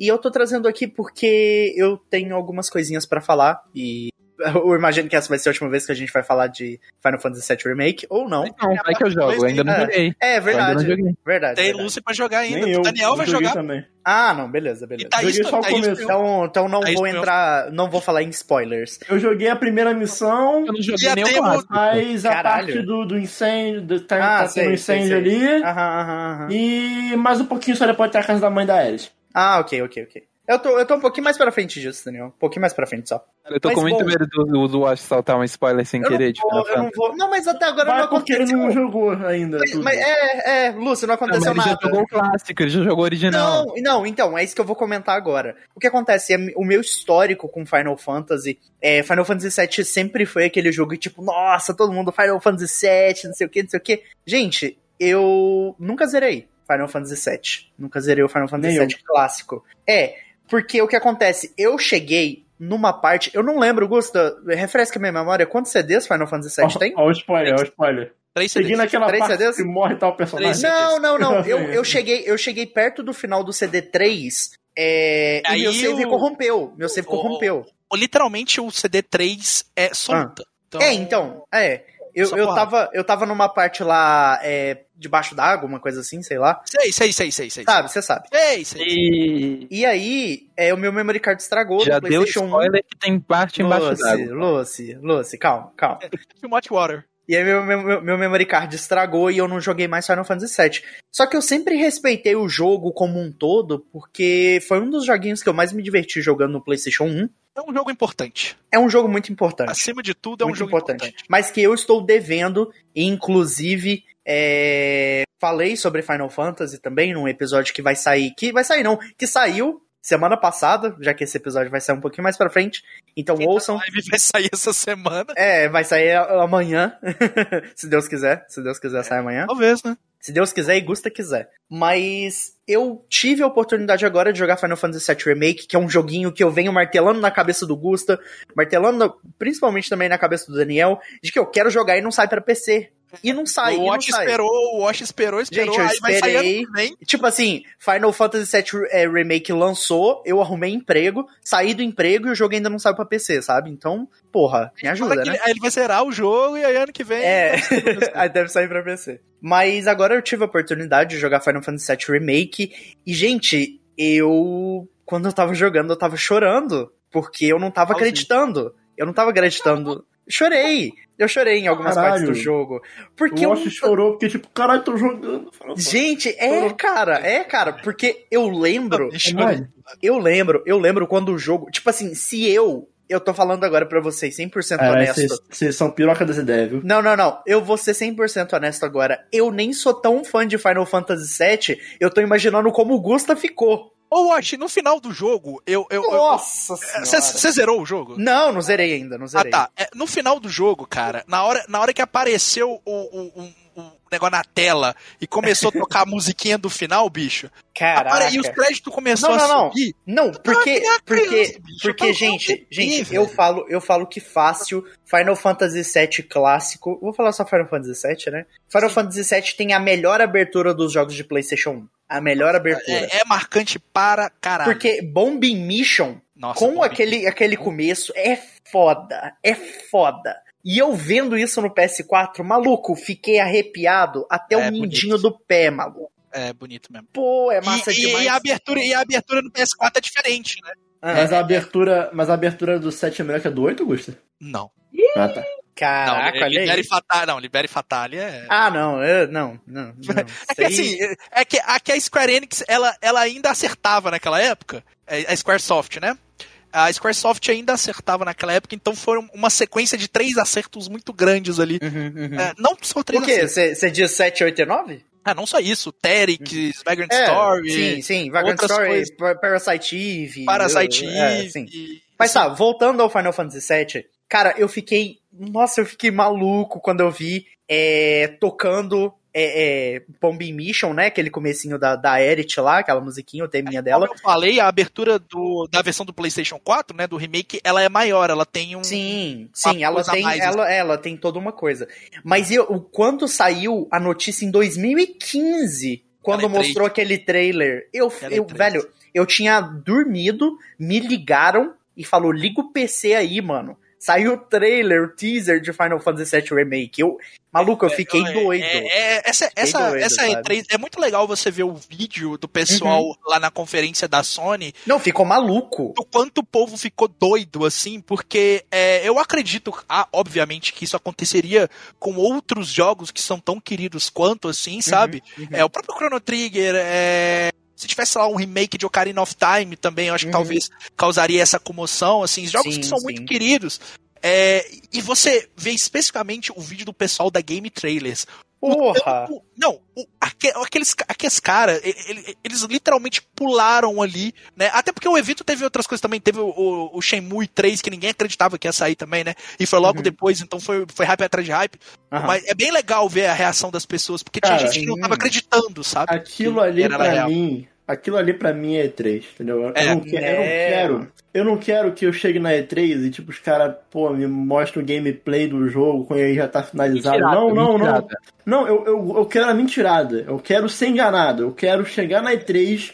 Eu quero, eu quero trailer de logo. Eu quero empresa falando que vai lançar Ah, trailer de jogo. logo é ruim, hein? Não, eu quero, eu quero. Eu Trailer quero, de logo Você quer o Keanu, ruim. você quer o Keanu Reeves, você quer o Keanu eu Reeves quero. lá, Eu quero Você o Keanu Reeves falando assim, ó. check this out! É, e o Não, jogo é uma trailer de logo merda, mas eu quero. Eu também acho meio broxa, mas dependendo do. Tipo assim, se for uma logo de ah, Darkstalkers, uma franquia que, porra, morreu. Ninguém fala mais de Darkstalkers. Aparece lá, pum, Darkstalkers. Aí, pô, acho maneiro. Agora, pô, mano, lógico que vai ter. Aí aparece a logo lá, Silent Hill com Kojima embaixo. Não, é, aí é foda. Tá Ah, bom, mas aí, ah, mas aí aparece lá. Featuring É. Hideo Kojima from the Metal Gear Series. Não, aí Porra. aparece lá, tipo, novo, novo Pokémon em desenvolvimento. Porra, lógico que tem um novo Pokémon em desenvolvimento, pô. Mas essa questão do Final Fantasy VII, cara, do, do remake, é que eu fiquei muito surpreso com o resultado, sabe? E parte de mim, enquanto eu jogo, já se encontra triste porque o jogo, ele. Assim, eu vou ter que fazer essa crítica. Eu não sei onde o jogo termina. Eu tenho uma certa ideia de onde ele termina.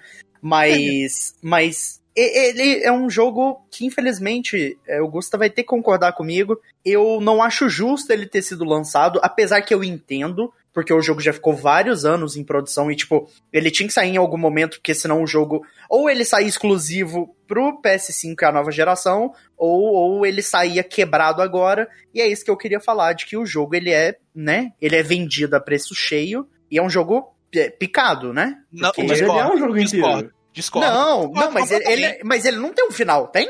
Tem final, tem final. Tipo assim, quando você termina um jogo, você tem a sensação de que o arco foi De fechado. novo essa discussão.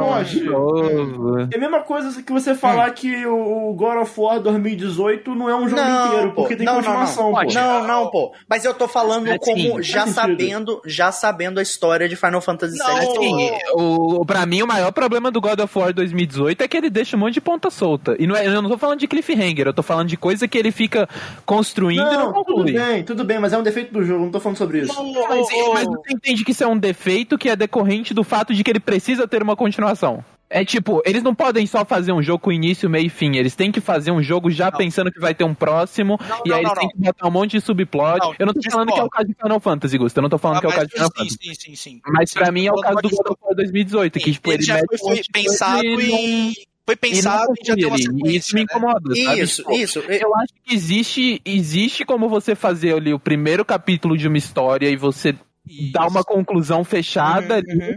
mesmo que vá ter uma continuação, é uma história com início, meio e fim.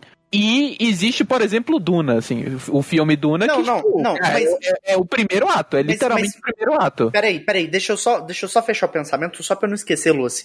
Eu concordo com você, é porque assim, igual, eu ainda não terminei o Final Fantasy VII, então desculpa, calma, o, o remake. Mas eu acho que o jogo, pelo que tá mostrando pra mim, ele tá fazendo com que, a mesma coisa que você tava falando do God of War, ele tá mostrando diversos pontos pra mim de, tipo, várias piscadelas de, ó, ó, fica, fica esperto que o Cloud tá fazendo, ó, tá vendo isso aqui? Ó, ó, tá piscando pra mim? E eu já tô vendo que, tipo, isso aí é já eles implementando coisa que vai ter em sequência. Eu já começo a ficar um pouquinho mal com isso, porque eu já vou querer as respostas dessas perguntas que o jogo tá me, me fazendo fazer. Só que eu sei que ele não vai dar, porque o jogo não é tão grande assim, eu acho. Cara, Sabe? ele- assim, eu, eu não, eu, não, vou- eu não vou esticar mais- muito mais Uhum. essa discussão, porque Uhum. não é sobre isso. Sim, sim. Mas eu, eu, eu vejo zero problema. É tipo. Não, não, é, tudo bem. É, é, Ó, tudo é- bem. é- é- é o Star Wars que vai Sim. ter mais outros dois. levantou a mão, Thaís levantou a mão. Eu não concordo com Star Wars, porque Star Wars, todo filme tem início, meio e fim, e aí depois tem outro filme. Pode, pode, pode falar. Thaís. Pode falar. Não que eu vá passar pano, Uhum. longe de mim. Mas eu acredito que o que foi lançado lá na época do PlayStation 1, eles condensaram muita coisa que hoje eles Uhum. podem expandir mais, Concordo. porque não tinha como fazer isso, né? Uhum, uhum. E hoje Não, eles podem realmente expandir essa história e melhorar é, até características de personagens que eles nem Concordo, explorar tanto na época. concordo. Então, por exemplo, só ter feito o. Eu esqueci o nome do mundo como é mesmo? É Midgar, né? Midgard, isso. Eles só fizeram Midgar. Meu, legal, sabe? O jogo é imenso, ele é muito grande. Eu não lembro quantas horas tem o primeiro jogo, né? Eu não lembro quantas horas são. O, o, o, o 30, clássico deve ter é, umas 40. é. Até menos, se pá, até menos. Por aí. Ou É seja, é, é uma coisa longa, teoricamente, né? Bem longa, e que agora eles vão poder explorar melhor esse universo. Tudo bem, né? Tipo, eu concordo também que a gente. Qualquer fã gostaria de ver mais, mas pelo que eles- eles apresentaram agora, eu acho que só tende a vir coisa muito boa, sabe? Pra, pra, pra a gente falar, putz, Aham. realmente, Final Fantasy VII Sim. é isso aí. Sim. Não, e, e eu acho importantíssimo você falar isso agora, só pra complementar isso, que foi uma coisa que eu gostei bastante do desses elementos que foram introduzidos nesse remake. É, para quem quiser saber também, é, o Final Fantasy VII Remake ele não é um remake, vou colocar várias aspas aqui, é fiel, uma cópia exata do clássico. Ele é uma, é uma releitura. E eu achei absurdo essa releitura, absurdo de bom, porque eu, é, num episódio que saiu semana passada, é, desse, a partir da publicação desse episódio, foi um episódio que a gente decorreu sobre algumas, alguns joguinhos aí, né? E o Daniel mencionou sobre a questão de uma releitura de um jogo que eu gosto muito, que eu não vou spoiler porque vai sair no episódio, ouçam lá. É, se eu iria gostar da releitura como Final Fantasy VII Remake é. E eu falei que sim, pra caralho. E, e- e eu quero ressaltar esse ponto que a Thaís disse sobre essa questão de poder trabalhar mais características, sejam maiores do jogo, ou elementos do jogo, ou individuais dos personagens. Final Fantasy VII Remake tá fazendo isso de uma forma que eu tenho que falar absurda, absurda. O Cloud tá excepcional. A Erit, o, o- a Tifa, o Barret. Nossa, o Barret tá excepcional nesse jogo. E outra coisa, né? A gente tem que lembrar que foi um jogo que, nos moldes primários ali, os bonecos tinham a mãozinha de bolinha, né? o bracinho de piroca, o bracinho de piroca. Bracinho cerrado, irmão. Filho de piroca. É foda. Pô, mas assim, assim, Saiu agora, tipo, é, é fantástico. Uhum, Gente, vocês sabem que eu não sou a pessoa do RPG, vocês sabem disso. uhum. E eu tive a oportunidade de jogar a demo, e depois, lógico, agora saiu pra, pra Plus, eu, eu devo jogar em breve, assim que, que eu tiver 87 horas disponíveis. E, caramba, que gameplay gostoso, Só parte 1 é só umas 30 horas, relaxa, Thaís. parte 1 são só umas 30 horas. É bom, se você for fazer as coisas extras, aí você enfoca uns 50, É. 60 horas. Só, só pra finalizar essa coisa do, do remake versus original, eu acho que, tipo, os dois lados tão certos, de certa Uhum. forma. Porque, tipo, eu entendo essa coisa de, tipo, ah, era uma história gigante e eles querem trazer pra um outro escopo, é, tipo, vão dar uma releitura ali da história, então, tipo, Uhum. pelo escopo dessa história, no- nos moldes atuais, não tem como fazer ela em um único jogo. Eu entendo isso. Mas, ao mesmo tempo, acho que o Watch, ele tem um ponto que, assim, o, o jogo original, ele, ele foi concebido pra ser jogado ali de uma vez, né? Início, meio, fim, acabou e, e é isso. E acho que a partir do momento que você pega uma história que ela foi concebida assim, você meio que tenta fazer ela em partes, às vezes pode ter essa coisa de, de, de você sentir que tem algo faltando ali, porque tra- trazendo de novo o exemplo do Duna, ele é uma adaptação do livro. E o livro, ele foi concebido pra você ler do início até o final, e é um livro e acabou. Então, tipo, não tem uma pausa ali no livro. E o filme do Duna, ele meio que termina ali no meio do livro e não existe uma conclusão pra história e você fica meio assim, tipo, tá, e aí, sabe? Tipo, eu não senti que eu vi uma história, eu senti que eu vi o início de uma história. E pelo fato do, do filme meio que picotar uma história que foi concebida pra ser início, meio e fim ali, é, eu senti que ele teve esse problema. Mas não tinha como fazer um filme inteiro de cinco Sim, horas adaptando sim, o livro sim, inteiro. Então, David tipo, é- Lynch tentou, inclusive. é- é- são, tipo, são tipo problemas que decorrem de uma decisão e essa decisão tem, tem pontos positivos e também tem pontos negativos. Acontece. Sim, sim, Eu sim. poderia concordar ou discordar, mas eu não joguei, então eu não sei como é que termina o jogo, eu não sei como é que eles readaptaram falando isso. baseado em opiniões que eu ouvi de pessoas que não gostaram do fato de ser dividido, assim. Pode... Mas só pra, só pra complementar aqui, o, o Final Fantasy VII Remake, ele. O 7 original, quando ele saiu, ele foi um jogo que saiu, é, que precisou de financiamento externo, que no caso na época foi até da Sony, que queria trazer a Squaresoft pro PlayStation 1, que era o videogame deles que estava saindo para concorrência, então teve um, um financiamento ali da Sony para ajudar a terminar o jogo, e o jogo ele não saiu com o escopo que eles queriam na época, justamente por falta de dinheiro e tecnologicamente não dava para fazer do jeito que eles queriam. O 7 Remake é um projeto que é encabeçado justamente pelo cara que dirigiu, concebeu o, o original, que foi o Yoshinori Kitase. O Kitase, ele queria trabalhar em Final Fantasy VII novamente, porque ele tinha muitas ideias pro jogo original que eles não conseguiram colocar na época de fato. Então o remake foi uma chance de colocar todas essas ideias dentro ali. E no escopo que Uhum. você se espera de um Final Fantasy, é impossível fazer esse jogo com em uma parte só. E eu acho importante eles terem feito, justamente nessa reimaginação, eles pegarem o contexto de Midgar, que é uma cidade que entender o contexto daquela cidade é extremamente importante para a narrativa que vem depois. Uhum. Foi é, no, no remake é feito de uma forma bem, é, bem mais aprofundada. Então você entender o contexto daquela cidade e as coisas que acontecem ali, para mim ficou com uma sensação de um arco fechado. Este, uhum. igual a Luz falou, este é o ato 1 de uma história. O que acontece em Midgar vai ser importante pro restante. Você sabe o que aconteceu ali e você tá preparado para ver essa história e o que vem nessa história depois. Como, por, Posteriormente, ex- né? Uhum. como, por exemplo, tem personagens que o Wash mesmo vai lembrar que no jogo original entra mudo e sai calado. E esses personagens são muito melhores trabalhados aqui no, Pra caramba. Pra caramba. remake, que é o caso do da Jessie, do, do Briggs e do Ed. Porra, né? eles são, eles são tipo os meus filhos, Gusta. Os meus filhos. A Jessie era uma personagem, ninguém ligava pra ela. Nossa, O- perfeita hoje você nesse Tu remake. vai conversar com alguém que jogou o remake e você fala, caramba, Sim. a Jessie é a melhor personagem do jogo. Nossa, o Biggs e o Ed também excepcionais. Muito bom, bons, muito, bom. bons.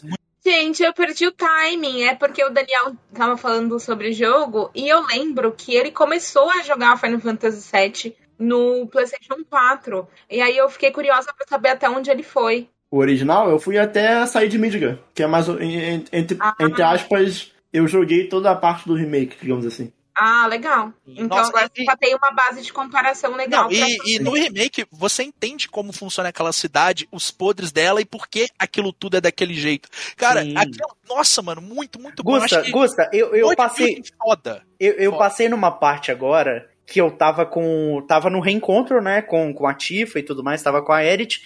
E aí, tipo, a Erit, eu, eu gostei muito desse diálogo, que a Erit mostra pra mim a cidade, aquela cidade do ah, o Walled Markets lá, eu não lembro como é Wall o. Market. É, que, que é do Nossa, Dom Cornelo lá e tudo mais. Ela mostra e fala, Cláudio, você aí quer ir pra lá? Aí o Cláudio vira e fala assim: Não, eu quero voltar e encontrar a Tifa. Ela, tá bom, então não vamos pra lá. E, tipo, te submerge, te vira pra um caminho alternativo que, tipo, No clássico não funciona assim, porque o clássico ele tem essa linearidade, né, que você passa por esses esses slums, aí depois você vai pra esse lugar. E aí, tipo, o clássico, o, clássico, não, o parte É bem remake. linear, né? É bem linear. Sim, e o remake ele me levou pra uma direção totalmente diferente, me mostrou mecânicas muito mais, tipo assim, criativas, coisa nova de que ele tava propondo, e eu me diverti pra caramba, sabe? E, e É agora eu o- cheguei onde eu queria chegar. Até entendeu? o, o próprio Wall Market e os personagens que estão ali, o que Uhum. acontece no Wall Market era uma coisa que ficava muito de subtexto ali no, no original e você não pegava muito. Mas no remake é bem mais trabalhada e Uhum. aqui você de fato odeia o Don Cornell. Não, e tipo, cara, eu, eu não consigo descrever em palavras o quanto eu amo os, persona os personagens secundários do Final Fantasy VII Remake. Porque é tudo muito lindo. É tudo muito lindo. Tipo, a, a, as- a moça lá do, do orfanato que a Aerith leva flor. Tipo, as crianças pedindo a ajuda da Aerith pra resgatar outras crianças lá. Tipo, os NPCs em volta falando sobre a Shinra, falando sobre de como é viver nos slums, né? Que é basicamente as favelinhas lá do, de Midgar. Como é ser é, pisado pelo governo. O, Como- o, o- o céu metálico, né? O fato de que eles não enxergam o céu porque E- tem uma e é- cidade em cima deles. Isso, né? e, e basicamente é, é, falam muito no diálogo, eu tô jogando muito, eu tô jogando o joguinho em japonês, e falam muito sobre a pizza gigante que fica na cabeça de todo mundo, sabe?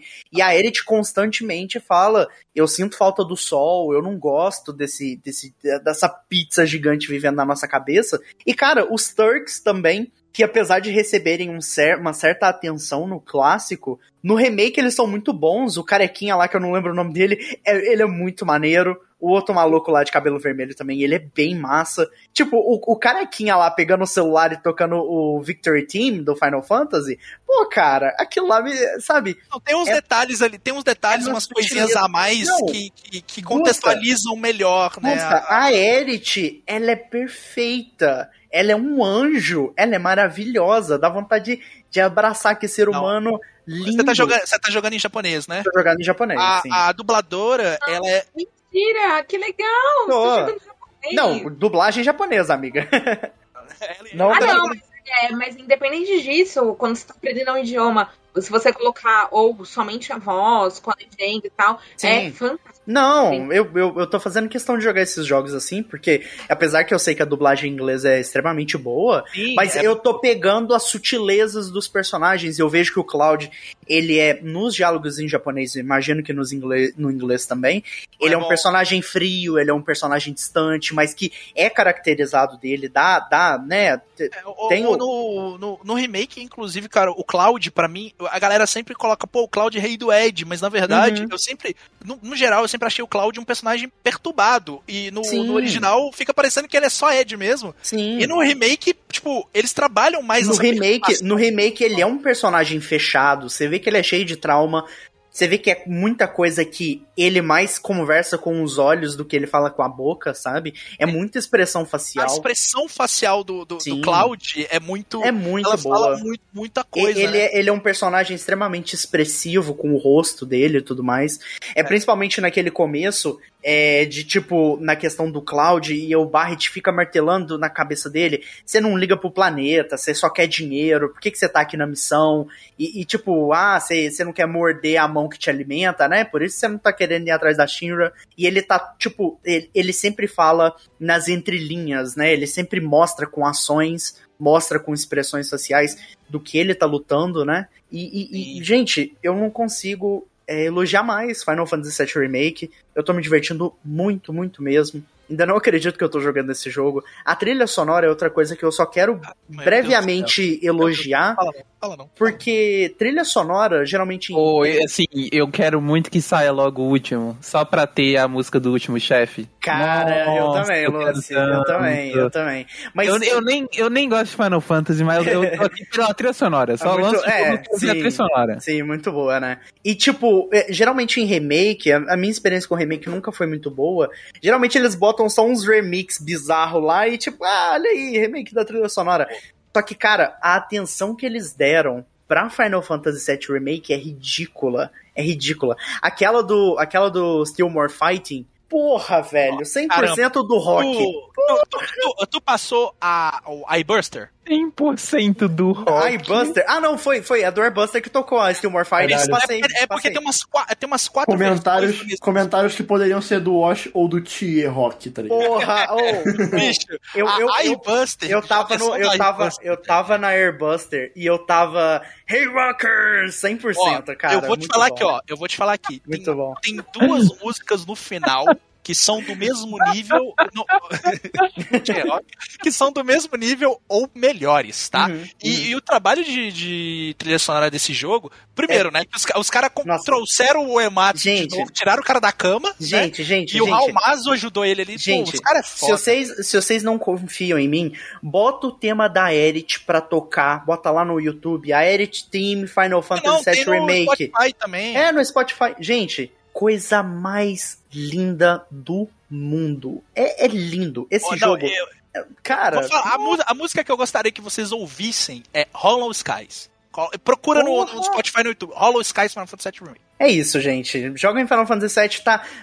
Deram literalmente na Plus. Deram Por não, favor. disponibilizaram. que Você paga. Disponibilizaram, é verdade. Licenciaram pra você. É, se você não pagar aquilo, tu não joga, irmão. Tu- tu- tu- Mas, gente, de verdade, tipo, até pra quem nunca jogou um Eu RPG, quer dar quero uma jogar o chance. original antes. Eu quero jogar o original. Então, eu, eu- amiga, amiga?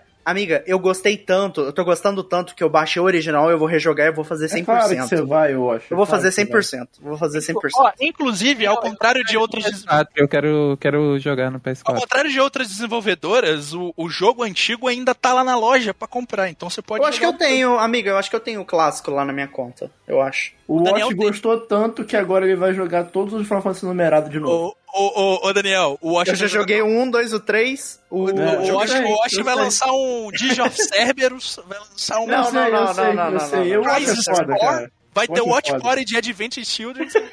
Não, Adventure, é, Adventure Children eu, eu animo, porra.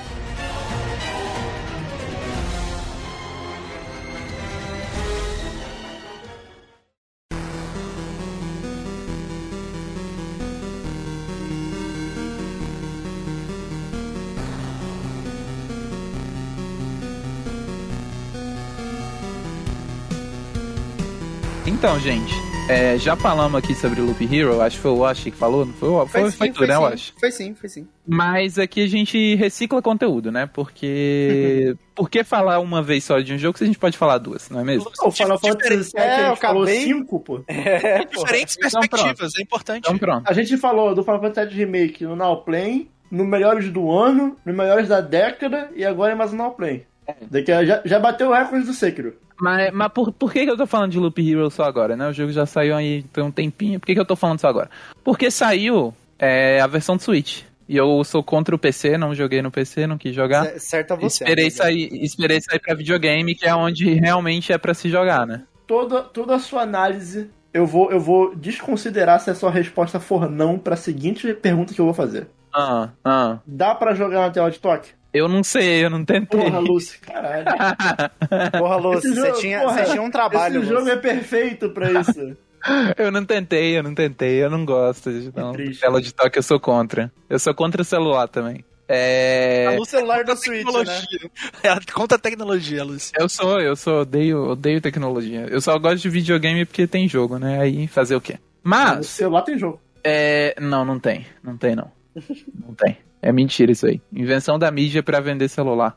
É, mas assim, versão de Switch, boa, mas. E aí eu tenho um disclaimer gigante aqui que é. Eu joguei esse jogo antes do lançamento, né? A gente recebeu aqui da, da, da, da Devolver. Então, recebemos aqui aí, joguei bem antes do lançamento, quase um mês antes ou algo assim. Então, é, o jogo ele deu umas crachadas pra mim. Tipo, eu tava jogando, pô, fechou o jogo, foda-se. E graças a Deus tem autosave, não perdi o meu save, porque teve uma hora que eu tava jogando, tipo, duas horas, não tinha salvado uma vez, e o jogo fechou e eu falei, puta, não. Não, não, não. Já tava chorando de desespero, de tristeza, eu abri de novo, tava lá o meu save, graças a Deus. É, mas ele deu umas crachadas, eu, eu espero e eu acredito que é porque eu tava jogando antes do lançamento. Não, não deve ser a, a última atualização do jogo. Eles vão consertar essas coisas ainda. Então, é, só fiz esse adendo aqui porque é importante, né? Vai, vai que.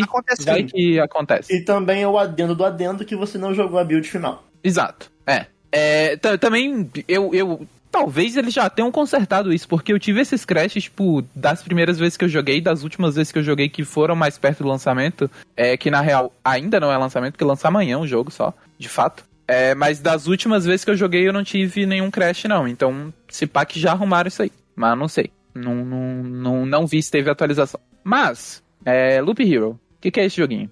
Acho que o Osh já explicou, mas eu vou explicar de novo, porque já tem meses, ninguém lembra. O pessoal tem memória igual a minha, não lembra de porra nenhuma. é, é um joguinho que ele é aqueles idle games. Que é tipo, jogo meio que se joga sozinho. Eu acho que, que o melhor parâmetro que todo mundo já jogou alguma vez na vida é aqueles Tower Defense, sabe? Que tipo, Sim, sim. fica vindo horda de bichinho, aí você tem que ir construindo os negocinhos pra impedir que os bichos cheguem onde não, não tem que chegar. Tipo Plants vs Zombies, sabe? Tipo, você só bota os bichinhos lá e o jogo meio que se joga sozinho. E o seu o lance do jogo é meio que você fazer a administração ali do espaço e como você vai montar aquele espaço é, para impedir que os bichinhos cheguem lá. O Loop Hero ele meio que tem uma dinâmica bem parecida com o Tower Defense, só que ele é bem mais complexo. Porque, tipo, o Tower Defense ele é tipo, ah, você tem que defender isso aqui. O Loop Hero, ele meio que pode ter vários objetivos. Você pode, tipo, ah, eu vou usar essa run pra farmar X coisa. Então eu vou focar em fazer um spawn desses bichos, porque eu quero matar esses bichos pra farmar os itens que ele dropa. Ou então, ah, eu vou fazer essa run porque eu quero farmar muito recurso, então eu vou botar vários bichos de tipo diferentes, eu vou botar esse item aqui que comba com esse item que faz dropar mais recurso e o caralho a 4 e blá blá blá. Ou você pode focar em tentar derrotar o chefe da área. Porque é assim que funciona a progressão de Loop Hero. Tipo, você builda a área que você enfrenta. é. Tipo, é, é complexo de explicar. Mas tá vendo o, videozinho ali do Loop Hero, tá passando? Que tem um caminhozinho. E aí o seu bonequinho tá andando ali, naquele caminhozinho. E basicamente você pode colocar coisas nesse caminho. E as coisas, elas variam de tipo, sei lá, você bota uma floresta.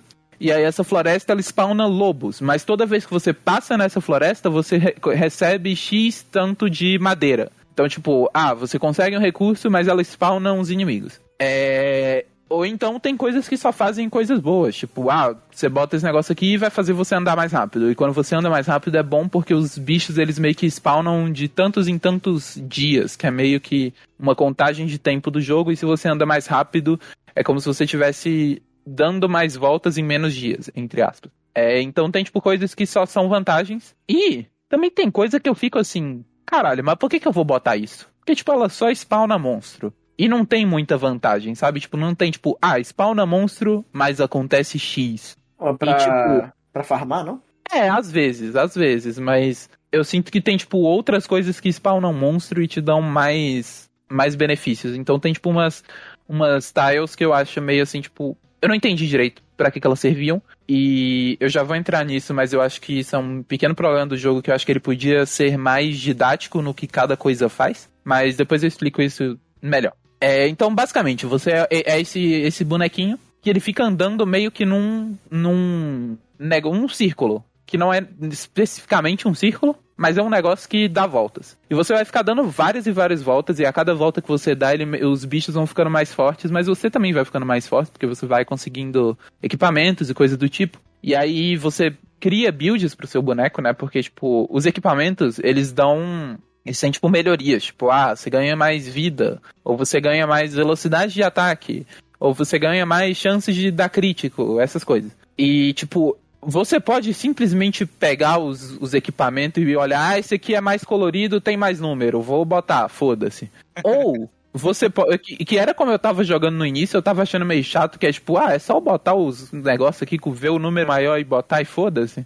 Mas, tipo, não, porque se você jogar assim, você provavelmente não vai muito longe. O lance é que você meio que tem que fazer uma build focada em alguma coisa. Por exemplo, ah, eu sou um ladrão, um ladino. Eu vou focar em atacar rápido pra caralho. Aí você faz uma build focada em velocidade de ataque.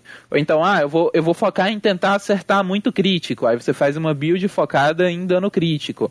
Então, tipo, você ir pegando os equipamentos que dão os benefícios que você quer. E aí, tipo, às vezes vai vir um equipamento que ele é obviamente melhor, só que ele não te dá exatamente o buff que você precisa. E aí você tem aquele dilema de tipo, putz, eu boto equipamento melhor ou eu fico com a minha build, sabe? Então, ele meio que tem essa coisa de tomada de decisão ali nos equipamentos que eu acho interessante. É, e é isso. Basicamente você vai construindo ali, decidindo o que você vai botar e fazendo o seu caminhozinho, tentando ser o mais óptimo possível. E como funciona a progressão? Cada vez que você bota uma cartinha no, no, no tabuleiro, entre aspas, ele é meio que um board game, ele tem muito essa vibe de joguinho de carta, joguinho de tabuleiro e etc. Cada vez que você bota uma cartinha, ele meio que vai subindo uma barrinha. E quando essa barrinha chegar no fim, é, tem um chefe. Então é meio que isso que faz com que você. Você tem que botar algo, sabe? Você tem que botar algo, mas você também não pode, tipo, ah, eu vou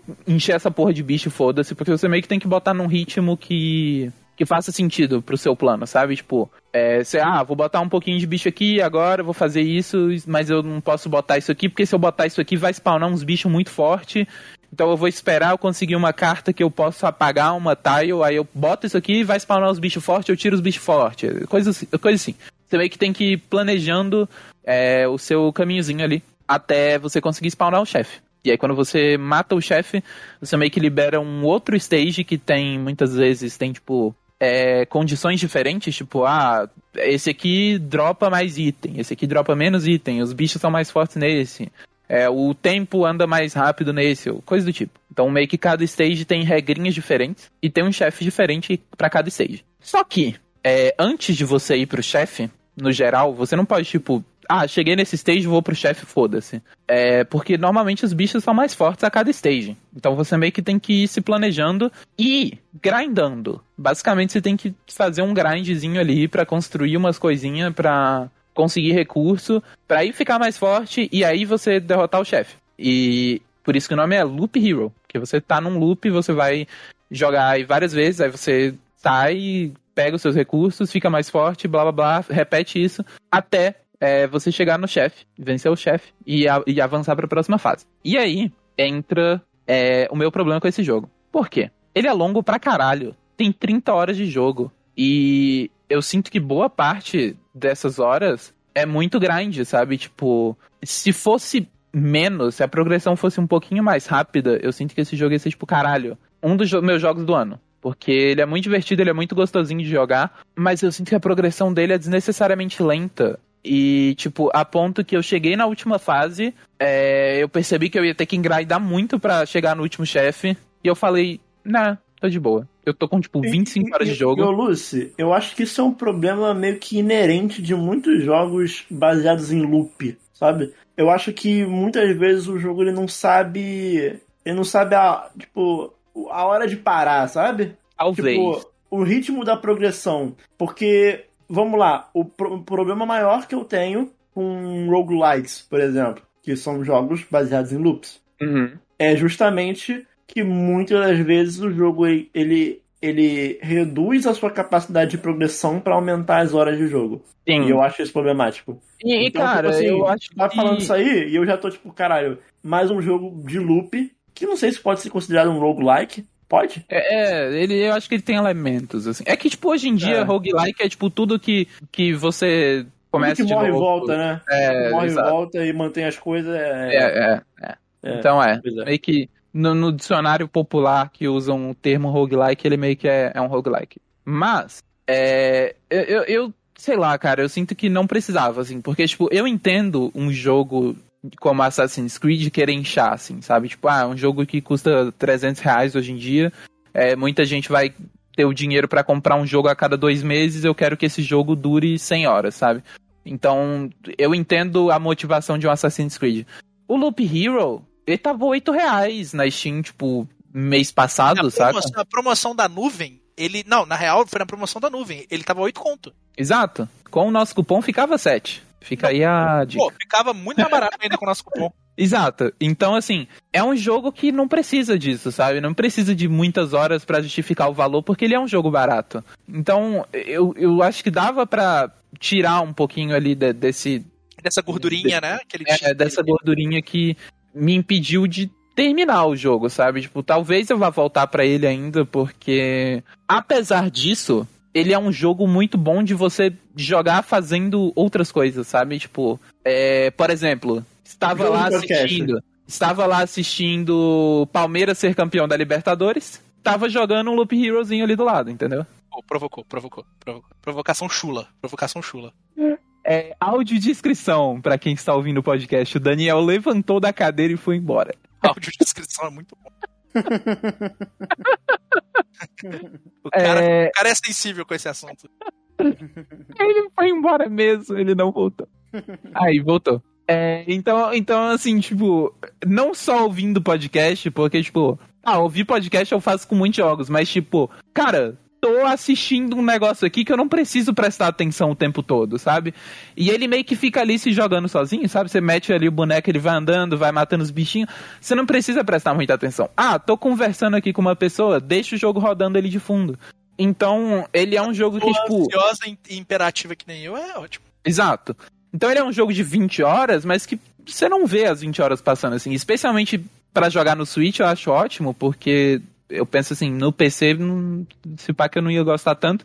Porque o PC, ele meio que você tem que ficar prestando atenção ali, né? Tipo, a não ser que você minimize pra ir fazer outra coisa, mas aí também, sei lá. Eu acho que é bom você ter duas telas ali pro que você tá fazendo. Se bem que tem gente que tem PC com duas telas também, então foda. É, mas, tipo, por mais que ele seja um pouco inchado nesse sentido, eu, eu ainda gostei pra caralho, porque, sabe, foi um jogo que eu, pô, não preciso estar prestando muita atenção aqui, sabe? Ele não me demanda muito também. Então tá tudo bem. E ele é viciante. Pra caralho. Tipo, eu, eu não sei se o Wash sentiu a mesma coisa, Sim. mas tipo, eu entrava e falava, ah, não, vou jogar só Sim. um loopzinho aqui. Aí eu tenho, terminava eu tenho um umas loop, eu, 30 não, horas porra. nele, Lucy, eu nem zerei. É, então. E eu, tipo, terminava um loopzinho, eu, porra, não, vou mais um. Não, vou mais um. Quando eu via, já passei 5 horas no jogo, sabe? Porque. Isso, isso me dá um pouco de preguiça pra começar ele. Porque eu odeio jogar por muitas horas um jogo e não terminar, sabe? Quando eu jogo por muito tempo, eu fico tipo, ah, mano, agora eu tenho que terminar essa porra, né? Mas é que eu sinto. Eu também sou assim. Mas eu sinto que o Loop Hero, ele não é sobre o final da jornada. A verdadeira jornada são os loops que fizemos no caminho, Daniel. Entendi. É, mas sim, eu, eu há, há, há um tempo atrás eu me forçaria a terminar, sabe? Eu ficaria assim, tipo, não, agora eu foda-se, vou terminar essa merda. Mas eu tô, tô no estágio que eu não tô mais com saco pra nada, assim. Eu tô meio, porra, foda-se. É, me diverti o que eu tinha que me divertir, tô feliz aqui com o jogo, deu o que tinha que dar. Ele cumpriu o seu papel. Exato, e tá tudo bem. Nem, porra, nem tudo precisa terminar essa porra. é sobre isso, né, Lucy? É sobre isso. Ah, rapaz. É, mas, é, falando um pouquinho sobre a história, meio que a história dele não é muito complexa. Mas eu achei muito legal que, tipo, ele meio que me lembra muito Berserk. Porque. Sim, pra caralho. Porque, tipo, o lance, a história do jogo é que você tá num mundo que ele foi devastado, barra destruído, e ninguém se lembra de nada, e você meio que tá reconstruindo esse mundo. Por isso que você está construindo coisas ali. Você tá botando coisinhas e você, o seu papel é reconstruir aquele mundo. E aí, os chefes, eles são meio que figuras enviadas de Deus. E eles são literalmente os, os God Hand do Berserk, sabe? Tipo, eles são muito, assim, tipo, até o design de alguns deles lembra pra caralho. Pode, e pode eles meio ser que é, pode ser que eles tenham pego ali uma referência no Berserk. Com certeza. o, que não, com o certeza. que não é incomum, mano. Berserk Porque é. ele, ele tem. é, A estética dele é bem Dark Fantasy, sabe? E ele tem essa coisa. Todos os chefes têm essa coisa meio etérea de, tipo, eles falam como se eles estivessem num plano que você não compreende, sabe? Tipo, não, é a vontade de Deus o que está acontecendo aqui. Você vai, está indo contra Deus e aí o protagonista tá, tipo, foda-se, cara, eu só quero sobreviver, eu não sei o que tá acontecendo.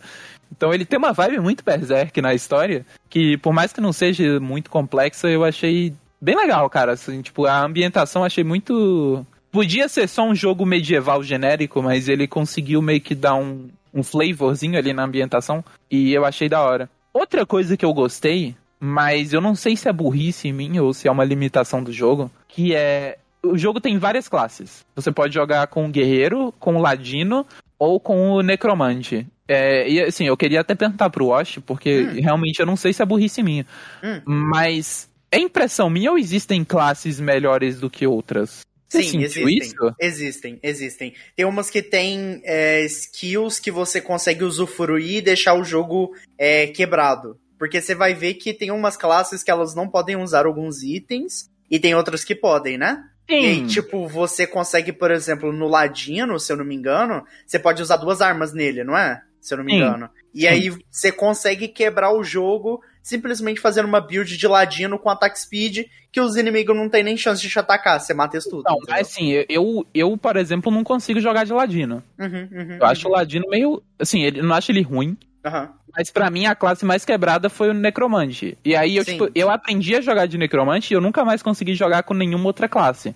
E aí eu não sei se é uma limitação da minha cabeça, assim, que eu só não, não aprendi uma build quebrada pras outras classes. aham. Ou se é porque Não. o necromante é muito pica mesmo. Não, é porque o necromante ele é muito bom, só que você vai perceber ao decorrer da progressão no jogo que quando você pegar mais lugares, que tem aqueles lugares, né, que você pode construir, tem alguns sim. que, por exemplo, nessa build de ladino, deixa ele mais quebrado, entendeu? Por exemplo. Tá, Mas- então, tipo, mas existe uma sim, progressão mas da sim. classe. Mas sim, há classes mais roubadas que as outras. Sim, que deixa o jogo É. quebrado, sacou? Eu, eu achei isso meio triste, porque, tipo, eu queria que as classes fossem mais balanceadas, sabe? Tipo, Uhum, ah, eu, no geral, gosto mais de ladino, sabe? Eu Sim. queria jogar mais de ladino, mas eu senti que, tipo, eu não consigo jogar, sabe? Tipo, ele, ele é bom pra certas coisas, mas o necromante eu senti que ele é muito melhor do que ele no geral. Uhum. Então, eu queria que as classes fossem mais bem balanceadas. É, e voltando pro início, que eu falei que eu, eu queria que o jogo fosse mais claro no que certas coisas fazem e, e etc. É, eu, eu, senti um pouco de falta de, tipo, um tutorialzinho ou qualquer coisa assim. Que, tipo, existe um tutorial no início, mas, por exemplo, algumas cartas elas têm, tipo, descrições, tipo, ah, essa carta faz isso. E ela não te explica, tipo, ah, qual recurso a carta te dá, o que você ganha com aquilo. E tem muita carta que eu fiquei meio, tá, tipo, tá, mas pra que que isso serve? E aí, tipo, pesquisando na internet eu descubro que, tipo, ah, se você colocar essa carta do lado dessa outra carta, ela cria um outro negócio foda. É, E Então, eu fiquei, esse, esse jogo, esse jogo tem muita cara de que eu procuraria, tipo, guia para iniciantes de Loop Sim, Hero sim, no sim. YouTube. Você, você procuraria, sim. É, Sim, você é, eu, procuraria. eu tive que ver muito guide, tipo, E aí, ah, tipo, eu os caras falando, e aí, preciso- galerinha? Eu preciso desse recurso em específico, por exemplo, que foi algo que aconteceu. Tipo, eu precisava de um recurso e eu, caralho, como que consegue isso? Aí eu fui lá na descrição do recurso, ah, você consegue derrotando inimigos do tipo tal. Aí eu, Sim, caralho, como é que eu sei qual é o inimigo do tipo Ah. tal? Aí lá vou eu pesquisar no Google qual que é o inimigo, blá blá blá. Então, tipo, eu, eu queria que ele tivesse mais textinhos explicando. E, tipo, eu entendo que ele não quer te explicar tudo de cara, que ele tem essa coisa de, tipo, caralho, botei isso aqui do lado disso aqui e criou um outro negócio, que loucura, sabe? Ele tem essa coisa da descoberta que ele quer te causar e eu entendo. Mas eu queria que, por exemplo, ah, matou tanto desses bichos, liberou ali um tutorialzinho. Que explica melhor o que, que esses bichos dão, o que, que esses bichos fazem, pra que, que eles servem. Então é isso aí. De Devolver não, não, não faz jogo ruim.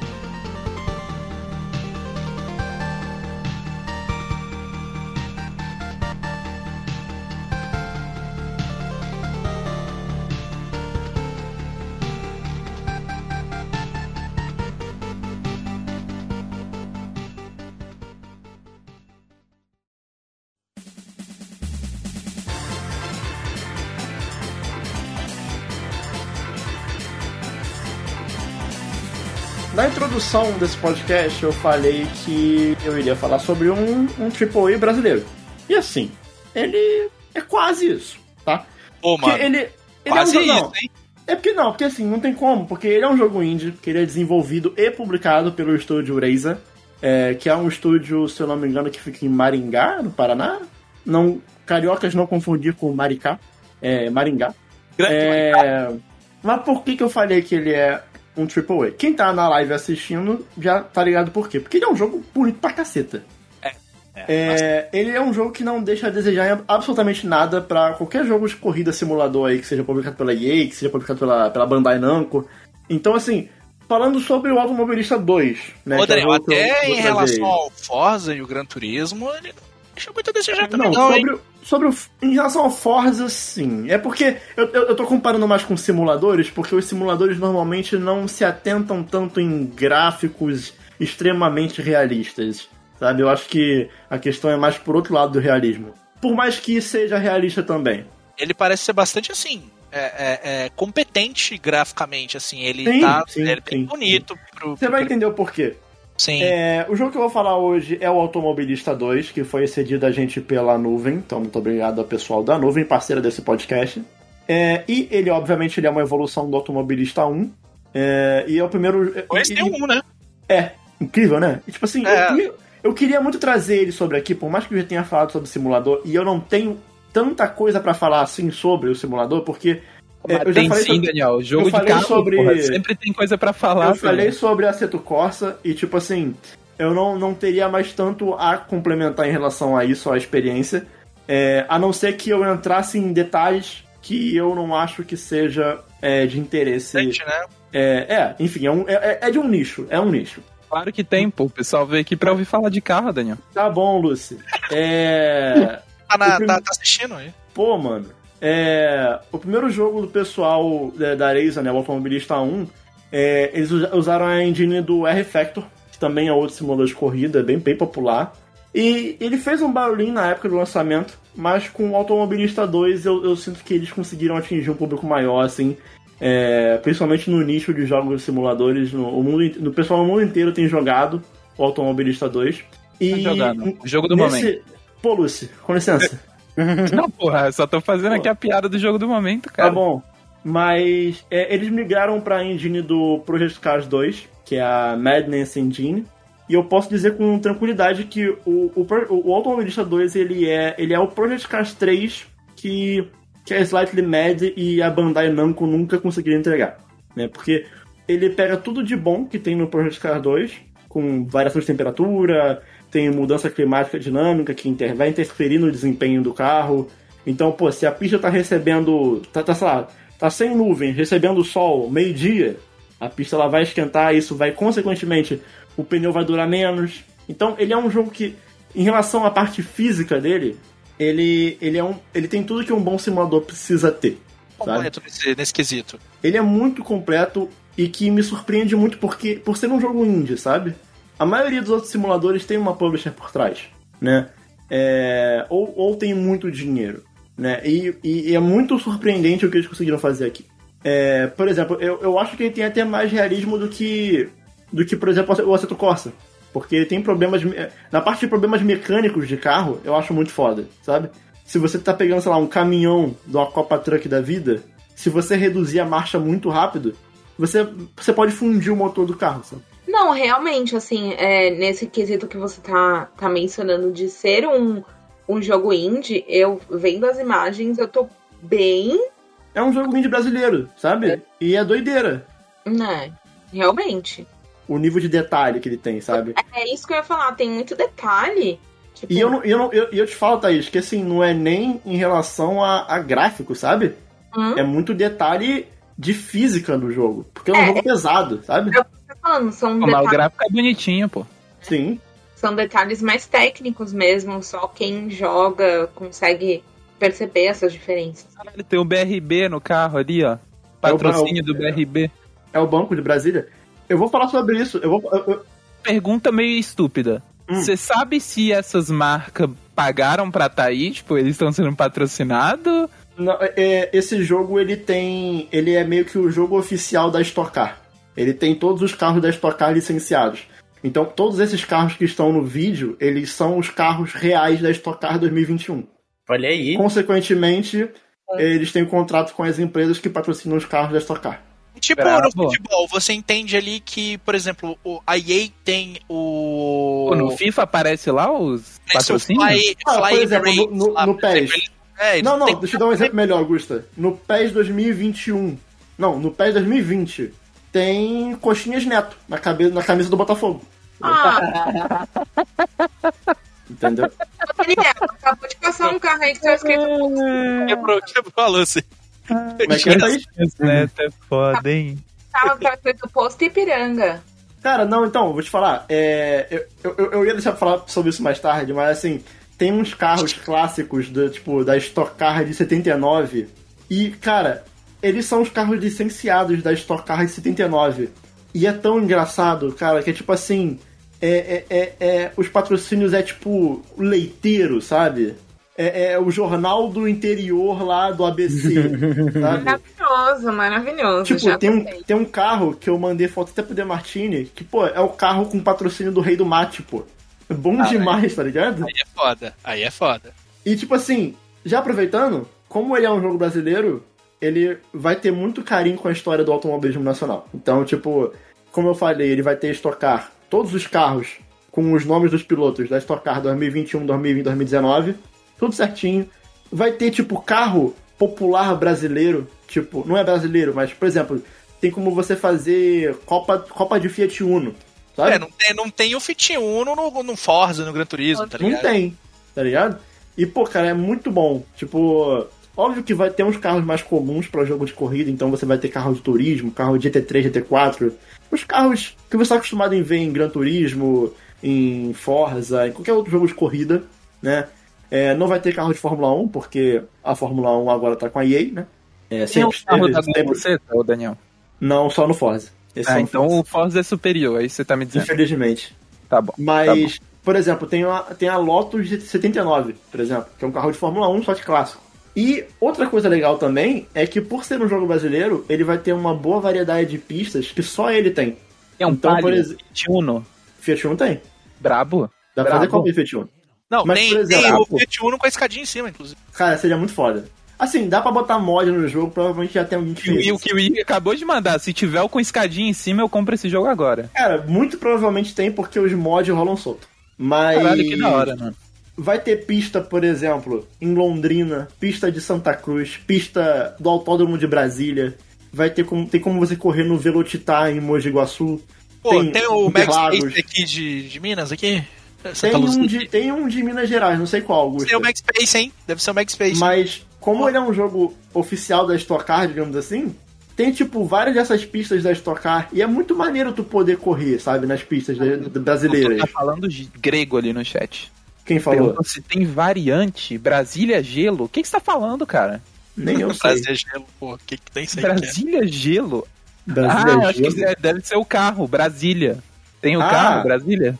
Eu acho que tem. Eu acho que tem, eu acho que tem, acho que tem. E é um variante, eu não sei. Deve ser um carro também. É a Brasília Amarela. Ma- Mas. Cara, é um jogo maneiro porque, tipo assim, ele tem tudo que um bom simulador precisa ter e ele trata com muito carinho quem gosta de automobilismo no Brasil.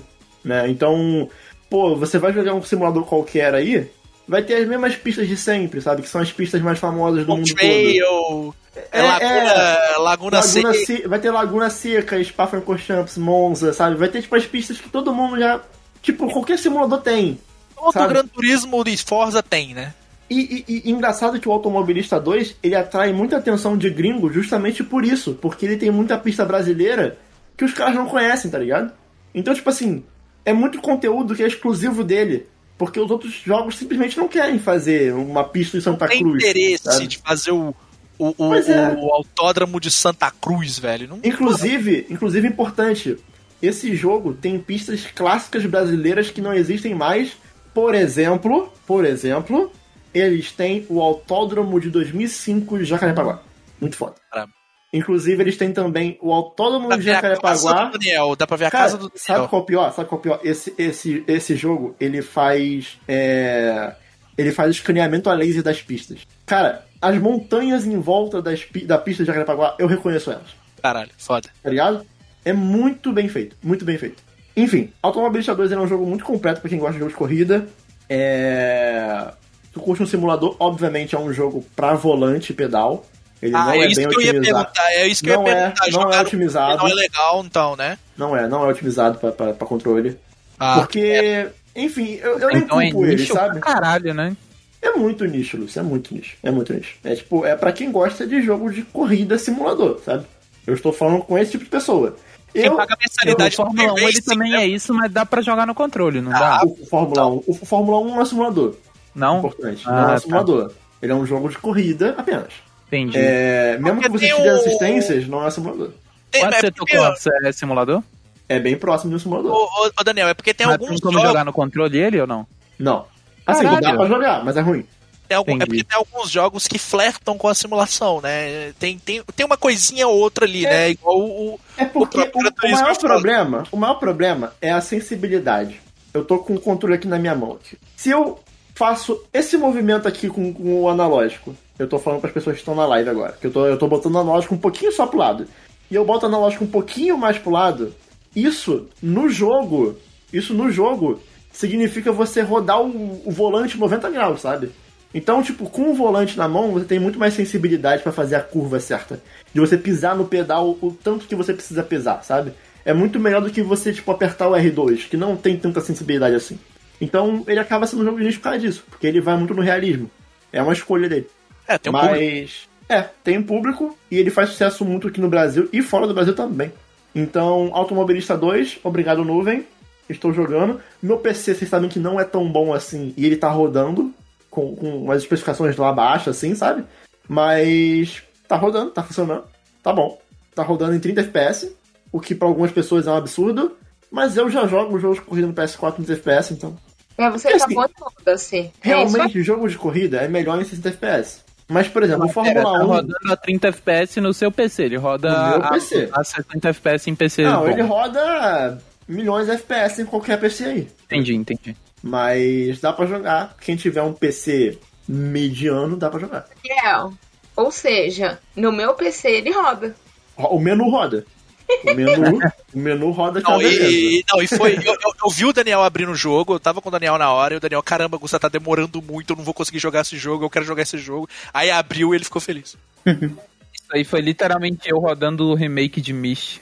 Não, então, eu preciso fazer um adendo, porque antes de eu pegar a versão. Porque a, a, a nuvem, ela. A gente pede o jogo pra nuvem, a nuvem manda.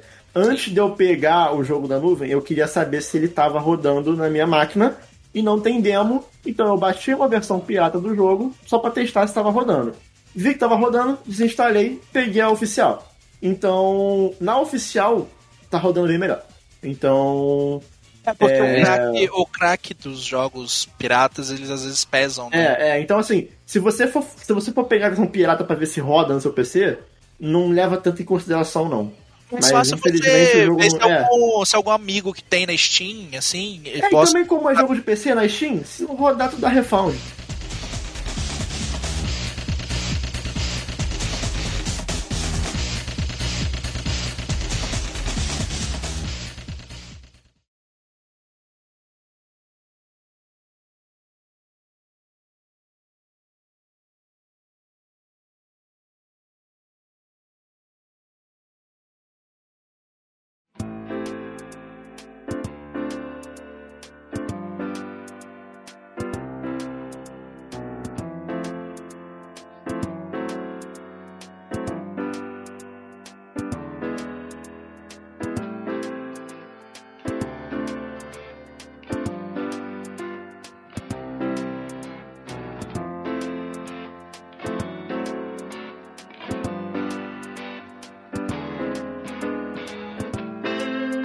Fim de mais um Splitcast. Muito obrigado pelo apoio de sempre.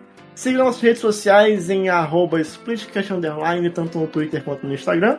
Ou nossas redes sociais pessoais em arroba Daniel Coutinho Underline, arroba da Thaís Anatonon, arroba Megusta182, arroba Lotermuz e arroba Copa Underline Pistal. E contar uma você... história.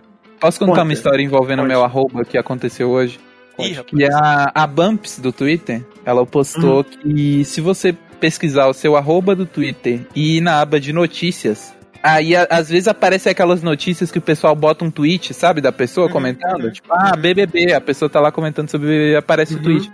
Aí ela postou lá que apareceu dela na notícia e tal, aí eu, putz, vou tentar, né? Botei lá arroba copa underline pistão, fui em notícias, só apareceu notícia do Carros, cara. Era tipo, ah, relâmpago? Martins em tamanho real na Quem diria, festa. né, ô, Lúcio?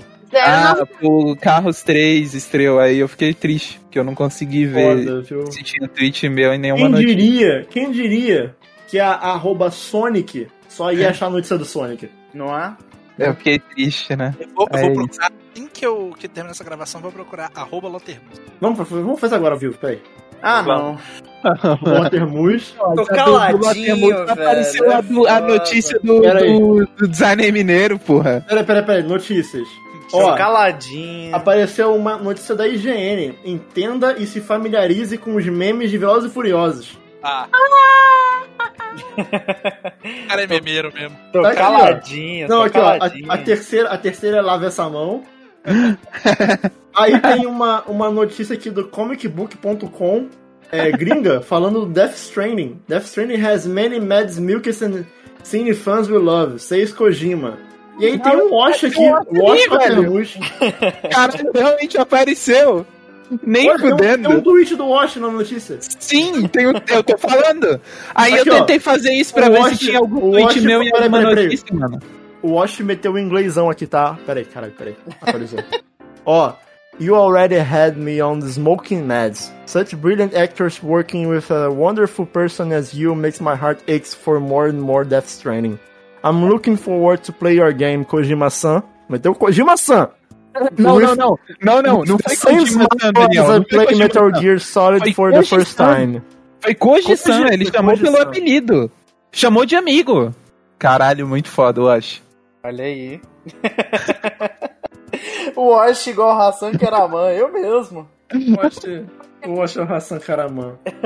Aí tem o Lave essa mão. Aí tem o Memes de Velozes e Furiosos. E tem um Seu Armando, Farinha e Belfor Rojo. Áudio Será que, será não que é o. Gusta já apareceu em alguma notícia? Vamos ver. Bota aí, bota o me gusta É, aí. rapidão, é aquela notícia do Seu Armando, sabe? Do Belfor Rojo. Ô, Seu Armando, O Gusta ao apareceu. caralho, Seu O Armando. Gusta apareceu! O Gusta apareceu! Neymar é comparado a personagem da série Vikings e viraliza nas redes sociais. aí tem o Gusta Cara, aqui, ó. cara, não. Aí, aí tem- aí o Gusta, aí o Gusta postou uma foto do, do Neymar e falou: essa parte que o Ragnar invade Paris em Vikings é muito boa. E ele apareceu isso aqui na Olha isso notícia. que tá, olha isso que tá na, na- na live. É o, é o tweet do Wash na porra do site. Falando, choveu pra caralho aqui em Belfor Roxo, seu filho da puta. Ah, incrível, incrível. Muito bom Wash. isso, né, cara? Obrigado. Mas, além das nossas redes sociais, você pode seguir e procurar no Google por notícias. É. Porra. O que eu falei? O que que eu não falei? Agora eu não sei mais. Agora eu me perdi aqui.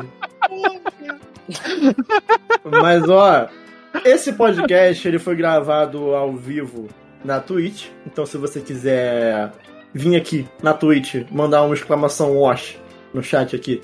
Se você quiser acompanhar essa gravação ao vivo, você entra, twitch.tv barra splitcast underline também. E também pode entrar no nosso Discord, que o link pra acessar ele tá sempre na descrição do episódio. Você entra aí no seu Spotify, na descriçãozinha, vai lá e entra no Discord do Splitcast. Lá tem Watchpad, tem um monte de coisa, tem Ben 10, tem um monte de coisa. Tem Ben 10 ainda, Lúcio? É, teoricamente. Quando Ah, eu não tô na cama chorando o dia todo, tem. Tá bom. Então espero que tenha em breve. É... ah, E pra encerrar o episódio, música. E hoje quem escolhe música é Lúcio. Eu. É. Oi. Oi, Lúcio. Oi, Lucy. Tudo. É, então. Tarofa. É, hoje eu vou recomendar uma música da minha trilha sonora preferida da vida. Que é uma trilha sonora que eu, eu escuto com certa frequência no meu dia a dia, assim, eu tô lá de boa, putz, vou ouvir essa trilha sonora. Que é eu, o quê? não tô, eu, não, eu, não, eu, não, tô, eu, não tô, eu, não tô, otimista em relação a isso. É trilha sonora de Drakengard, né? Lógico, pô. Putz. E eu quero a, a música do capítulo 12. Que quem jogou sabe. É o Eu não capítulo. joguei, eu do- não sei qual, qual que é o é, o nome da música. capítulo, é o capítulo dos bebês gigantes. É a, é- o nome da música é literalmente capítulo 12. E se a Thaís não ficar presa no Rio de Janeiro pra sempre, nós somos o Splitcast. E até a próxima. Tchau. Tchau, gente!